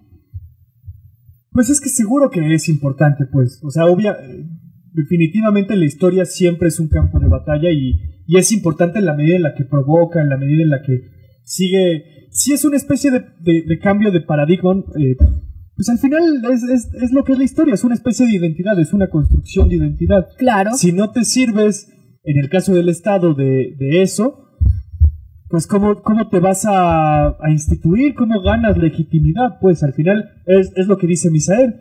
Eh, desde Roma se utiliza ese, eh, el- la narrativa histórica para justificar lo que está sucediendo en el presente. Y en el caso de Andrés Manuel constantemente regresa a la historia para justificar políticas públicas, para justificar un montón de Pero también lo hizo el PRI, ¿no? Muy Es chafa, lo hacen pero todos. lo hacen todos. Al final, al final, y hablando... El PRI robó más, me, escuché muy Andrés Manuel. Sí. Pero el PRI robó más. Pero al final es interesante, por ejemplo, cómo el PRI utiliza El figuras. PRI. El PRI, eh, el PRI utiliza figuras eh, como Zapata, ¿no? ¿Cómo es que ellos manejan figuras así, ¿no? Que, que pueden llegar a ser subversivas, de alguna manera como que las blanquean o les van bajando Flores Magón. Flores Magón, o sea, ellos no las desaparecen, pues, no es que No, es no, que no se puede, ¿no? tampoco es que se pueda. Si el hijo de Salinas se llama Emiliano, o sea, cosas así. ¿Tú te pues. llamas Emiliano? Yo recuerdo mucho este, este, este comercial que sacaba en el gobierno de Peña Nieto. Soy el hijo de Salinas. Ay, güey, el líder de Eh, Nexium. en el gobierno de, de Peña Nieto, cuando fue todo el proceso mediático de la reforma energética, que había un, un- comercial que yo me acuerdo incluso se los pasaba a mis alumnos que Peña Nieto salía diciendo lo que realmente quiso el, el presidente Ah, el presidente sí, Lázaro Cárdenas es esto que estamos haciendo ahorita y güey era así güey no mames o sea a quién pretendes engañar no o Y sea creo que, creo que cuando pasó eso aquí en Interruptus pusimos el, el audio de Lázaro Cárdenas hablando sobre qué iba a ser la Ah, reforma. el, ¿no? el famosísimo discurso de Lázaro, la Cárdenas de la expropiación petrolera, y, ¿no? y era completamente Claro lo no. contrario, güey. Pero fíjate, en el caso de, de, de- de- de esta reforma y del gobierno de Peña Nieto, yo creo que no importaba. O sea, sabían que lo iban a poder hacer y no importaba estar haciendo una mentira tan evidente, tan burda y tan estúpida. Y al final lo hicieron, güey, porque ya lo tenían amarrado desde el 2 de diciembre. Desde el Pacto por México. ¿no? Pero O sea, lo único que había era hacer como maquillar con un montón de comerciales que además costaban un chingo de lana, güey Claro. pero no es distinto, o bueno, sí es distinto políticamente y por las repercusiones que tiene, pero no es distinto a lo que se hace en otros en otros secciones, incluyendo el de ahorita. yo tengo ahí una, una idea que creo que puede, eh, ¿cómo decirlo? Ilustrar de por qué pueden, de por qué pueden mentir de esta forma sobre un hecho histórico en el caso que comentas de Peña Nieto y la reforma energética aludiendo a la expropiación petrolera de Lázaro Cárdenas. Por una razón, los neoliberales apelaron al olvido. Su eh, visión histórica era que no existiera visión histórica, no era un tema que enriqueciera en ningún sentido el ejercicio de la política. Y es algo público, ¿no? eh, en lo más mínimo. Por eso el olvido es su bandera de la historia, que es una bandera también que apela a la historia, pero apela a su inexistencia. Por eso la discordancia o disonancia cuando llega un gobierno como el actual y este sí trae de lleno la eh, referencia política, no nada más como un, eh, digamos, cúmulo de actos cívicos, sino como algo a lo que se eh, a lo que él, eh, el presidente en particular reiteradamente está aludiendo en su toma de decisiones políticas. Ahora, que nos gusten o no, ni los discursos, ni la perspectiva, ni la toma de decisiones políticas es otro tema, pero de que están presentes, están presentes. Claro, porque, o sea, no, no estamos hablando de un uso de la historia neutral y... No, no, no, por supuesto. Siempre va a haber una postura Claro. que va a incomodar y que va a gustar, ¿no? Claro. Pero además en el ánimo público siempre se, se siempre se, se busca que las, en el ánimo pu- político, mejor dicho, siempre se busca que los, que las posturas sean maniqueas. Para que te obliguen a tomar bando, ¿no? Pues siempre eh, es que ¿Estás de la política estás en contra? y claro y aparte ahí ahí dibujas quiénes son los buenos y quiénes son los malos y haces una figura de lo bueno y haces una figura de lo malo y te y te ciñes a eso pues y ahí es en donde digo sin ánimo de defender a los amigos imperialistas o lo que sea puede que tengan un poco de razón ¿no? Por- Pero en qué sentido? no, no, o sea, en, en el sentido de que sí hay, Que hay que hacer un imperio mexicano. Andrés Manuel debería de ser el segundo emperador. de que se México, tiene que reconocer a. Iturbide, güey. O sea, al final un poco sí, güey, ¿no? Porque ya está Iturbide, güey. ¿Qué vamos a hacer con esos personajes, pues? Ni modo que se salgan de, de la dinámica. Son la basura de la historia. claro, güey. Es que eso, eso sería una... Pero se puede reciclar. Se puede reciclar, ¿no? Pues a, a lo que voy es... Esa, esa historia ahí está, ¿no? ¿Qué vamos a hacer con ella? ¿Qué se hace con esos personajes? Que no se pueden omitir, que obviamente si se les recupera de tal o cual forma se pueden estar sustentando, sustentando tal o cual ideología política, pero entonces el error también sería ni siquiera tomarlo en cuenta, pues, ¿no? O sea, como Está cabrón Pasar- no tomarlos. pasar de, pasar de eso, güey, ¿no? Pues ahí está, güey, ¿no? O sea, no, no puedes decir y... No, pero en el uso político de la historia, evi- evidentemente siempre estás descartando las cosas que no te vienen a bien. ¿no? Claro. Y que no te benefician políticamente. O sea, pienso, por ejemplo, en los ataques constantes a la prensa desde Palacio Nacional en las mañaneras. Sí, bueno, es, es un recurso retórico, el uso de la historia, de la prensa conservadora y todo, pero se presta para un análisis histórico de academia, por ejemplo. O sea, Se presta como discurso Pues, pero- político, ¿no? o sea, pero es analizar el discurso de Andrés Claro. Manuel y no compararlo con lo que pasaba en el siglo XIX con la prensa con la prensa eh, conservadora, güey. O sea, es como comparar a, no sé, a, a, mm, qué sé yo, a los monarquistas del siglo XIX con los monarquistas de ahora. O sea, historiográficamente incluso sería un error comparar. Pero pues también hay gente que hace comparaciones de ese estilo, ¿no? No sé La, si cosa, la cosa es que es muy que distinto cuando el presidente lo dice. Es eso. Claro, Es y, que y una se lee es que- desde la perspectiva de que Es que una sustenta es que una haya un postura personas política. Que te están construyendo el discurso y te están escribiendo tus discursos y están ahí eh, como generando. Ah, no, él lo dice de su ronco pecho. Exacto. Sí. O sea, es y es como la Ah, sí también como la particularidad del, del presidente que tenemos ahora que se cree historiador y que cree que sabe y que lo asume como Yo tal, creo que ¿no? sí sabe. Por supuesto que ha de saber, pero cuando no sabe también hace como que sabe. Pero, ajá, pero es que O sea, ser no, como de esos es que, que que saben, pero saben datos, güey, ¿no? O sea, Bueno, es que es, es que es, esa es la idea de la historia pública, güey, Claro. ¿no? Y, y Andrés Manuel yo creo que está muy ligado con ese tipo de historia que es la que nos va a servir no solo como datos, yo creo que él sí la utiliza bien claro. como, un, como un recurso retórico. Pero al mismo y tiempo, como un referente político. por supuesto que lo es, ¿no? Eh, pero al mismo tiempo, ah, ya se me, se me olvidó lo que iba a decir. Pero yo aquí pondría también otro punto en lo que te acuerdas, que es qué tan importante es o no que un gobernante sepa o aluda o le sea relevante la, la historia para el ejercicio político. Ahí va. A ver. ¿Qué tipo de historia se utiliza? Exacto, ¿no? O sea, ¿a quién estás recurriendo para, para, para justificar Krause tus acciones? No, ni siquiera historiadores. ¿A qué figuras históricas recurres? Claro, ¿A qué eso dice muchísimo. recurres? Dice muchísimo de tu idea de la política, ¿no? Tu idea de la historia. Claro, también, de la historia, Miren, yo no, yo de no es tu que referente comulgue- del yo no es que ejercicio comulgue- del poder. yo no es que comulgue con los que están en contra de Andrés Manuel así tan visceralmente y a veces tan irracionalmente. Pero sí creo, como escribió por ahí un intelectual de estos que después, que con la llegada de Andrés Manuel se deschavetó, yo creo que desde antes de la llegada, yo creo que sí Andrés Yo Manuel creo que ya sé de representa- quién estás hablando. representa en términos ¿Quién, del discurso histórico a un PRI de los 70 O sea, Claro, sí es de una historia muy, Claro. muy estática, anquilosada, eh, muy de historia de bronce, diría Luis González Sí, González. Muy de que las estatuas te están para que las palomas las caguen, ¿no? Porque realmente los, los, las figuras históricas y los periodos históricos de los cuales se habla recurrentemente en las mañaneras y en otros espacios públicos, es una historia que parece estática y que además es de hombres así, encima, encima por encima y en otra burbuja de la existencia de la, de la población que estamos viviendo. Salvo en casos, eh, escasos ejemplos como el caso de, de Juárez, que solo sirve ahí para, para San Pablo Guelatao, ¿no? Pero ha tenido ahí Porque como... es el hijo, pro- el, el- el hijo pródigo del Claro. pueblo, claro, y que lo dice es súper importante.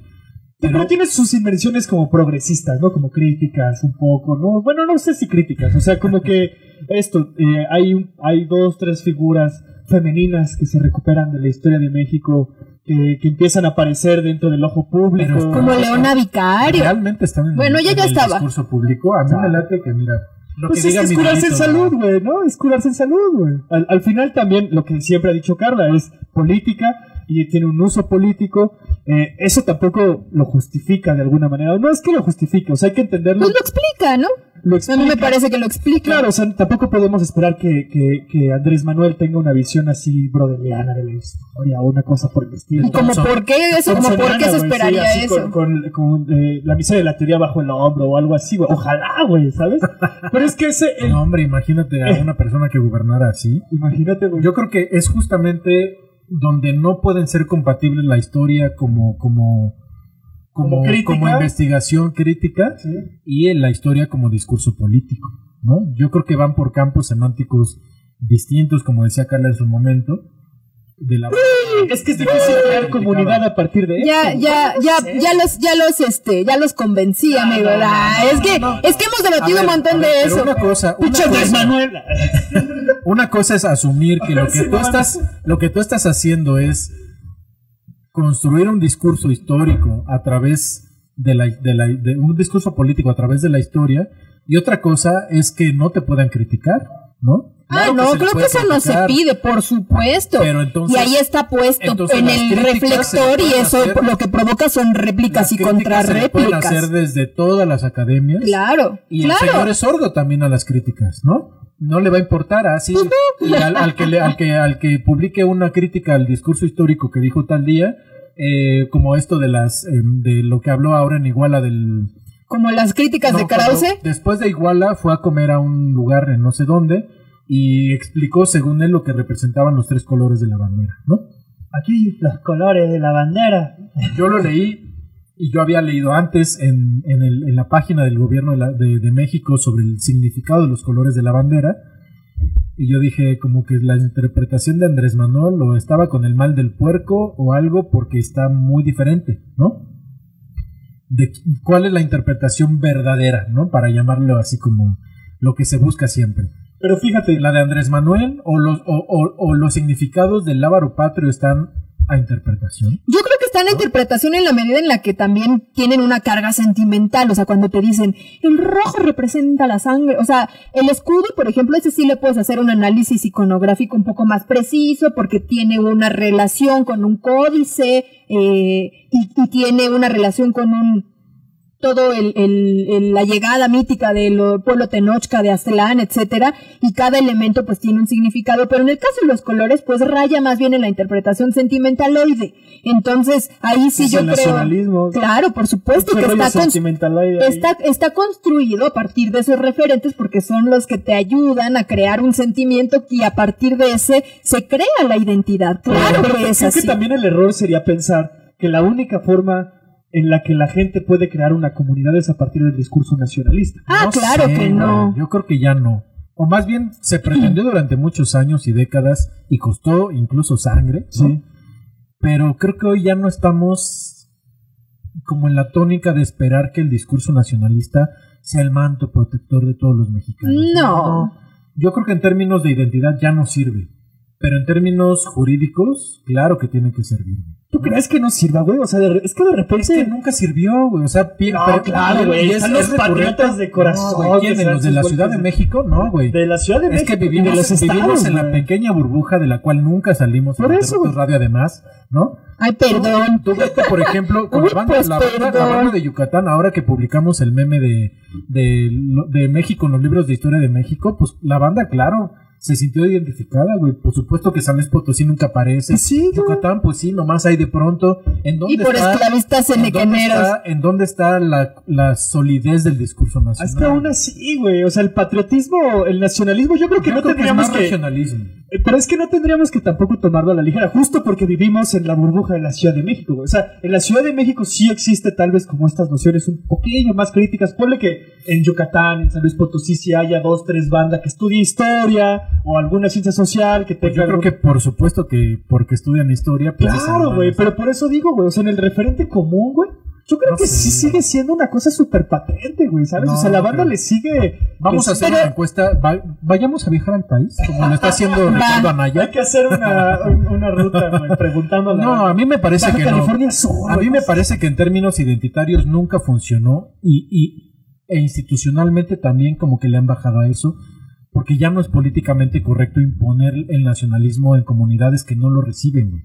Bueno, pero están las historias regionales, Bueno, por una y que parte sí lo es eso. tienen y que sí tienen su formación desde las pero primarias. es una historia regional. Por y- eso, y pero siempre es un otras- referente a la historia, o sea, siempre es Pues sí, ¿no? y digamos que obede- obedecen incluso la periodización a los grandes Exacto, procesos Y nacionales. que ¿no? aparte a todos nos ha pasado que de repente vas a, a San Luis Potosí y te hablan del héroe, del héroe del estado, que obviamente uno por ser defeño no lo, defectuoso no lo conoce, pero allá sí, güey, ¿no? Y que tiene, y que luego te enteras que tuvo un chingo que ver con el proceso de independencia o lo que sea, o sea, Bueno, eso es por un lado. Yo ¿no? creo que en sí términos de, de discurso y de identidad. Que finalmente, en términos reales y de la gente que vive y que, y que tiene necesidades, eso no importa. Lo que importa es cómo está funcionando el discurso nacional en términos jurídicos. Cómo, cómo las instituciones defienden a, a la población, por ejemplo, la protegen o están proveyendo de los, de los derechos que la población tiene en tanto mexicanas y mexicanos, ¿no? Pareciera ser como que el discurso nacionalista nos está nublando de pronto de, ver las cosas que realmente importan, ¿no? Desde mi punto de vista, ¿no? Lo, lo identitario creo que ya ha pasado a un plano secundario, porque además institucionalmente y mediáticamente ya no es, ya no es un tema que importe. Pero ahora, ¿qué de ese nacionalismo que hoy ya es distinto? Que ya no podemos pretender que es un nacionalismo de los setentas, que ya no podemos pretender que es un, un Estado fuerte como lo fue en los 60, 70 y que, y que también eso, eso tuvo implicaciones políticas y para mucha gente, ¿no? El hecho de que el gran Estado llegara y los ejércitos, como decían en la época, llegaran a las poblaciones y chingan a su madre porque ahí les va el Estado, ¿no? Ahí les va el bien común. O sea, cómo eso ha generado también aversión hacia el, hacia el discurso nacional, ¿no? Pero en términos institucionales y jurídicos, ¿cómo esa, ese- esa noción de nacionalismo sigue existiendo o no? A mí no me queda muy claro a qué te refieres con jurídicos. Pues en términos de Carta Magna, por ejemplo, ¿no? En términos de cómo las leyes, en tanto que somos un Estado nacional, están funcionando para aplicarse y, y proveer de justicia, ¿no? O poder garantizar que, el- que los, que los eh, Pero eso va más allá de si, del nacionalismo. Una cosa es la Pues, nacionalidad, sí la no. pertenencia y otra el... Sí no. O sea, el Estado nacional, el, el Estado está construido a partir de un discurso nacionalista, ¿no? En términos territoriales, en términos de población. Sí, es- es parte lo de integral de él. Pero sigue existiendo la noción de que todos compartimos la misma historia, la misma cultura, las mismas tradiciones, el mismo territorio. Es una abstracción, evidentemente, que no se puede negar tampoco. No la estoy negando. Lo que estoy diciendo es qué tanto sigue funcionando y qué tanto sería pertinente seguir sosteniéndola. O mejor, en todo caso, si estamos como reflexionando sobre estas cosas, pues reflexionar sobre cómo ese nacionalismo, que lo estamos viendo en distintos espacios públicos, incluyendo el espacio presidencial, está funcionando o no está funcionando. Por eso yo preguntaba, ¿significa mucho que Andrés Manuel sea un presidente historiador para la gente de aquí? ¿No? A nosotros sí, porque somos historiadores, obviamente nos va, nos vamos a jalar de los pelos, nos vamos a reír, nos vamos a decir, sí, señor presidente, yo estoy con usted, pero ¿Y la gente? Pues eso, sí- eso, es, un- eso es una cosa interesante, fíjate, yo no, e no lo había pensado. Creo que nos, no representamos a la población. No, por supuesto que no. Ni el malestar de los discursos, ni mucho menos. güey. ¿no? Como, digamos, como esta eh, muy como campechana idea de la intelectualidad en la que Sí. estamos. No representamos a mucha gente que vive y que no está pensando en si Andrés Manuel se equivocó o, o dijo exactamente el dato sobre los, los liberales del siglo XIX. La gente no piensa en eso. pero Hay ¿qué gente bien clavada, güey. Puede que sí. Hay gente más clavada luego que los propios historiadores. Luego te sorprende así la banda que uno dice, pues es, es güey de a pie, no estudió nada y trae el libro abajo del hombro, güey. ¿sabes? Pues sí, puede ser, pero no creo que sean la mayoría. No, no es la Y mayoría. hay referentes que tienen gran fuerza. Yo creo que la identificación con estas figuras, estas grandes figuras de la historia del liberalismo mexicano y del el periodo revolucionario, que tiene como muchísimo que decir de la tendencia histórica y de la toma de decisiones políticas del presidente Andrés Manuel, eh, son figuras reconocibles a las que eh, todavía están, como decirlo, en el imaginario público nacional y son eh, figuras importantes. Creo que de eso no se puede negar, ¿no? Y ahora otra es eso, eso, que planteas, cómo se reto, cómo se retoman, cómo se asume desde la ciudadanía de a pie que existan estos referentes y estos eh, nuevos como tan intensos eh, escenarios de eh, civismo, ¿no? A través de las instituciones. Yo creo que tenemos ya que ir cerrando, amigos, porque ya estamos por llegar a las 7 de la noche. Entonces, primero yo quisiera agradecer a todas las personas que se quedaron en este programa, que nos observaron ya sea a través de Facebook o de YouTube.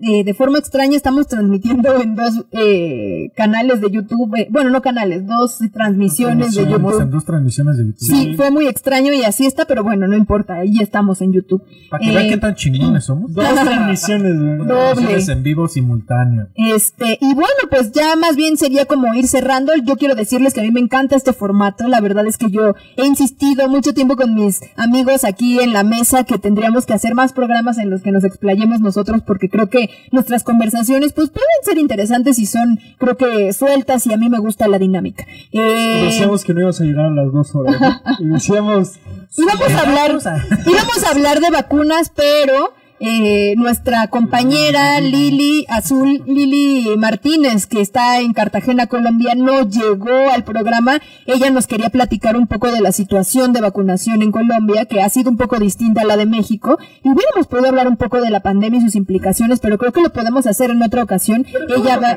no, qué bueno que no, porque ya, ya, ya chole, es mucho, ¿no? Ya la, la pandemia ya acabó, ¿no? Ya, ya Ay, aparte ya hombre. estamos, este, ya nos valió madres. No, pero Ya también, nos valió madres. pero también como que ya chole, ¿no? ¿Con qué? ¿Con el COVID y eso? Puta, es que todos los programas son de eso, güey. Sí, No, sí, sí, fíjate, tienes yo- razón. Yo creo, por lo que por lo que platiqué con Lili, de lo que iba a platicar, que era muy interesante, que yo tenía así un, un buen interés en el tema, es qué está pasando con el proceso de vacunación en, en, en varios países de América Latina, incluyendo Colombia y México también.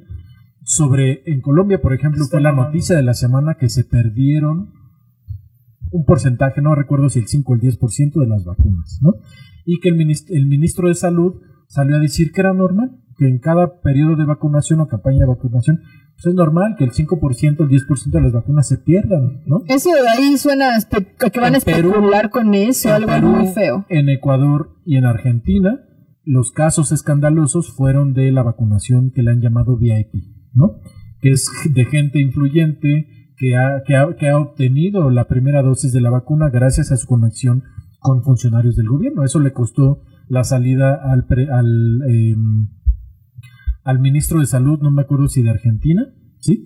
Eh, Sí, de Argentina. ¿no? Que apenas renunció justamente porque un comunicador de estos, pongan ustedes el teacher, ¿no? Para no decir su nombre, eh, que de pronto en un programa se ufanó de que él le había llamado a su amigo, el ministro de Salud, y que le dijo, vente para acá y aquí te vacunamos. Entonces que llegó a la sede del Ministerio de Salud en Argentina y lo vacunaron suerte. güey, ven a mi casa, güey. Y aquí te vacunamos. En. Perú creo que sucedió ahí que se difundió que eh, también altos funcionarios estaban vacunando a gente influyente, ¿no? Y en Ecuador también resultó que la familia del ministro o secretario de salud, no sé qué sea en, en ese país, eh, pues también había obtenido la vacuna por ser la familia del ministro de Salud. Es que hay gente más importante. Por supuesto, güey, ¿no? Eh, y bueno, en el, a mí me interesaba este caso muy importante porque apenas que vino Alberto Fernández, el presidente de Argentina a México, él declaró que en Argentina él decidió vacunarse por una cuestión política, que fue muy importante que lo dijera, ¿no? No sé si, si es cierto o no, pero esa sí fue, fue su, su justificación o su explicación. El hecho de que, él vacu- de, de que él se vacunara es porque había una campaña en contra de la vacuna rusa. Y decían que no servía tipo Lili Telles, pero a nivel nacional. En, Pati Navidad, Pati Argentina. Navidad, pero en Argentina, ¿no? Entonces que él, él como pon- para poner el ejemplo, se vacunó a sí mismo, ¿no? Creo que tenía mucho, mucho que hablarse del tema de las vacunas y la vacunación en Pues México. para la otra semana. Lo sabemos que ha habido casos también de vacunación VIP, ha habido casos en donde un, eh, un médico que era eh, director de un hospital, no recuerdo si en la Ciudad de México o en otro estado, eh, se vacunó junto con su familia por ser influyente y eso le costó el cargo, ¿no? No llegó a la Secretaría de Pues Salud, qué bueno. pero por supuesto que importa. Y seguramente hay vacunación VIP En México. de hormiga, ¿no? Creo que, O- o como Pepillo Origel. creo que el hecho, no, bueno, ese es- eso fíjate que es un fue, el proceso fue a Estados Unidos, bien ¿no? interesante que le han llamado ahora eh, turismo de vacunas. Ser mexicano me O en conviene. cualquier otros países, irte a un lugar donde ya están vacunando y vacunarte. Claro. Se hubiera, algo- ido, se hubiera ido a Milpalta. yo creo que Cuba va a implementar con un, con un interés detrás que también puede reactivar su economía. ¿Crees turismo? algo? Es que vacu- Cuba declaró que a los turistas que lleguen a Cuba Ah, les, sí. les- los van a vacunar. a Cuba, güey. Vamos. No mames, Cuba, güey. Y al mismo tiempo, o sea, en términos comerciales, reactivas el, turismo, que no sé si sea tan bueno para Cuba en términos de turismo, también de prostitución, Claro, claro, internacional, que es súper arrasador con todo lo que hay en, en los Cuba en países o en las comunidades donde llega, pero bueno, era el, era el tema que se puede hablar y que yo creo que tiene mucho que decirse de, de las Sí, pero estuvo, yo creo que estuvo chido que, que habláramos de otro tema, que nos tranquilicemos un poco con COVID, con eh, SARS-CoV, porque pues sí, es un poco cansadillo, pero obviamente es un tema interesante, ojalá lo podamos platicar la siguiente semana.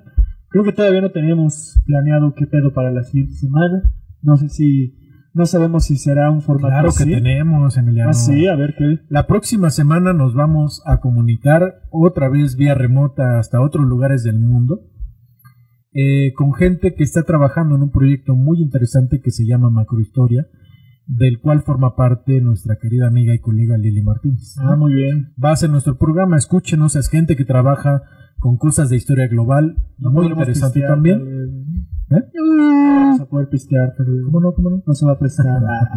Pero bueno, querida ciberaudiencia, muchas gracias por escucharnos. Recuerden que estamos en vivo. Hoy es domingo, no sé qué. Sábado. Ah, es sábado. No ¿Qué manches. pasó? Sábado 27 Ya de se le febrero. subió. Sábado, sábado 7 de la tarde, güey. ¿Cuándo Sábado vamos a a decir siete. eso, güey? Muy bien. Estamos conmemorando el primer aniversario de la llegada del virus. Oh, que la SARS-CoV-2 a canción, que ya no era el tema. Muchísimas Gracias, gracias, amigos. amigos. Todas las que personas que nos escribieron también, muchas Nos van a gracias. escuchar cada sábado desde las 5 de la tarde. Transmitiremos en vivo como siempre.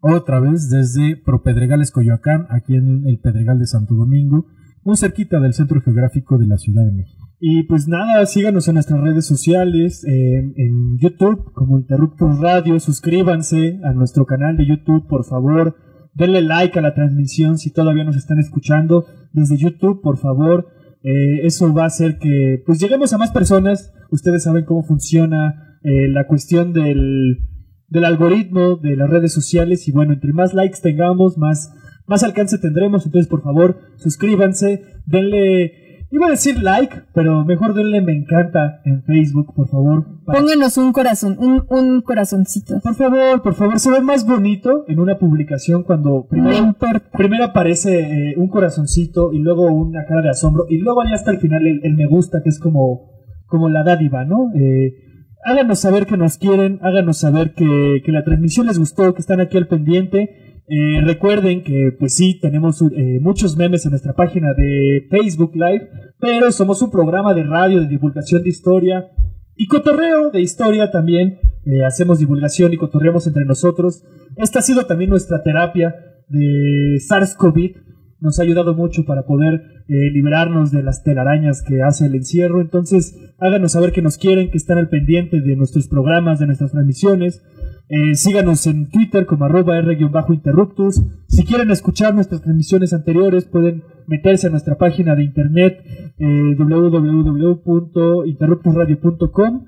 También tenemos Spotify, que pues ya vamos a estar subiendo nuestros... Sí, sí, sí, ya. Afortunadamente ya tenemos acá al R2D2 que se va a estar rifando las ediciones y nos está acompañando aquí. Se asoma tu mano acá. Eh, en Interruptus Radio nos va a estar apoyando a Arturito, amigo, camarada. eh, nos va a estar apoyando. Entonces vamos a estar subiendo otra vez nuestros programas Spotify para que estén al tiro. He visto que en las publicaciones de Instagram nos ponen bastante como, ¿por qué ya no suben a Spotify? Yo les recomiendo que escuchen nuestros podcasts, no en Spotify, sino en una diversidad de plataformas que, que, Es que te caga, te caga. que, que permite Anchor, que es la plataforma real donde Claro. subimos los podcasts, y de ahí pueden escuchar en una amplia diversidad. Spotify es una de ellas, pero hay muchas otras más. Exactamente. Entonces, estén al pendiente de nuestros programas. Estamos iniciando un nuevo horario de Interruptus Radio de 5 a 7 de la tarde todos los sábados. Y pues nada, terminamos la emisión del día de hoy, que fue sabadito banquetero, caguama banquetera. eh, echamos unas chelitas Agustín de Turbide. Jajaja, hablando de Ah, claro, de la proclamación del plan de Iguala. Entonces, bueno, pues nada, ah, no sé si quieran comentar algo para ya ir Pues cerrando. no, ya. Adiós, amigos. Muchas gracias. Nos vemos el próximo sábado. Bye. La historia nos pertenece. Nos otorga elementos para comprender nuestro entorno. Y actuar conscientemente en él.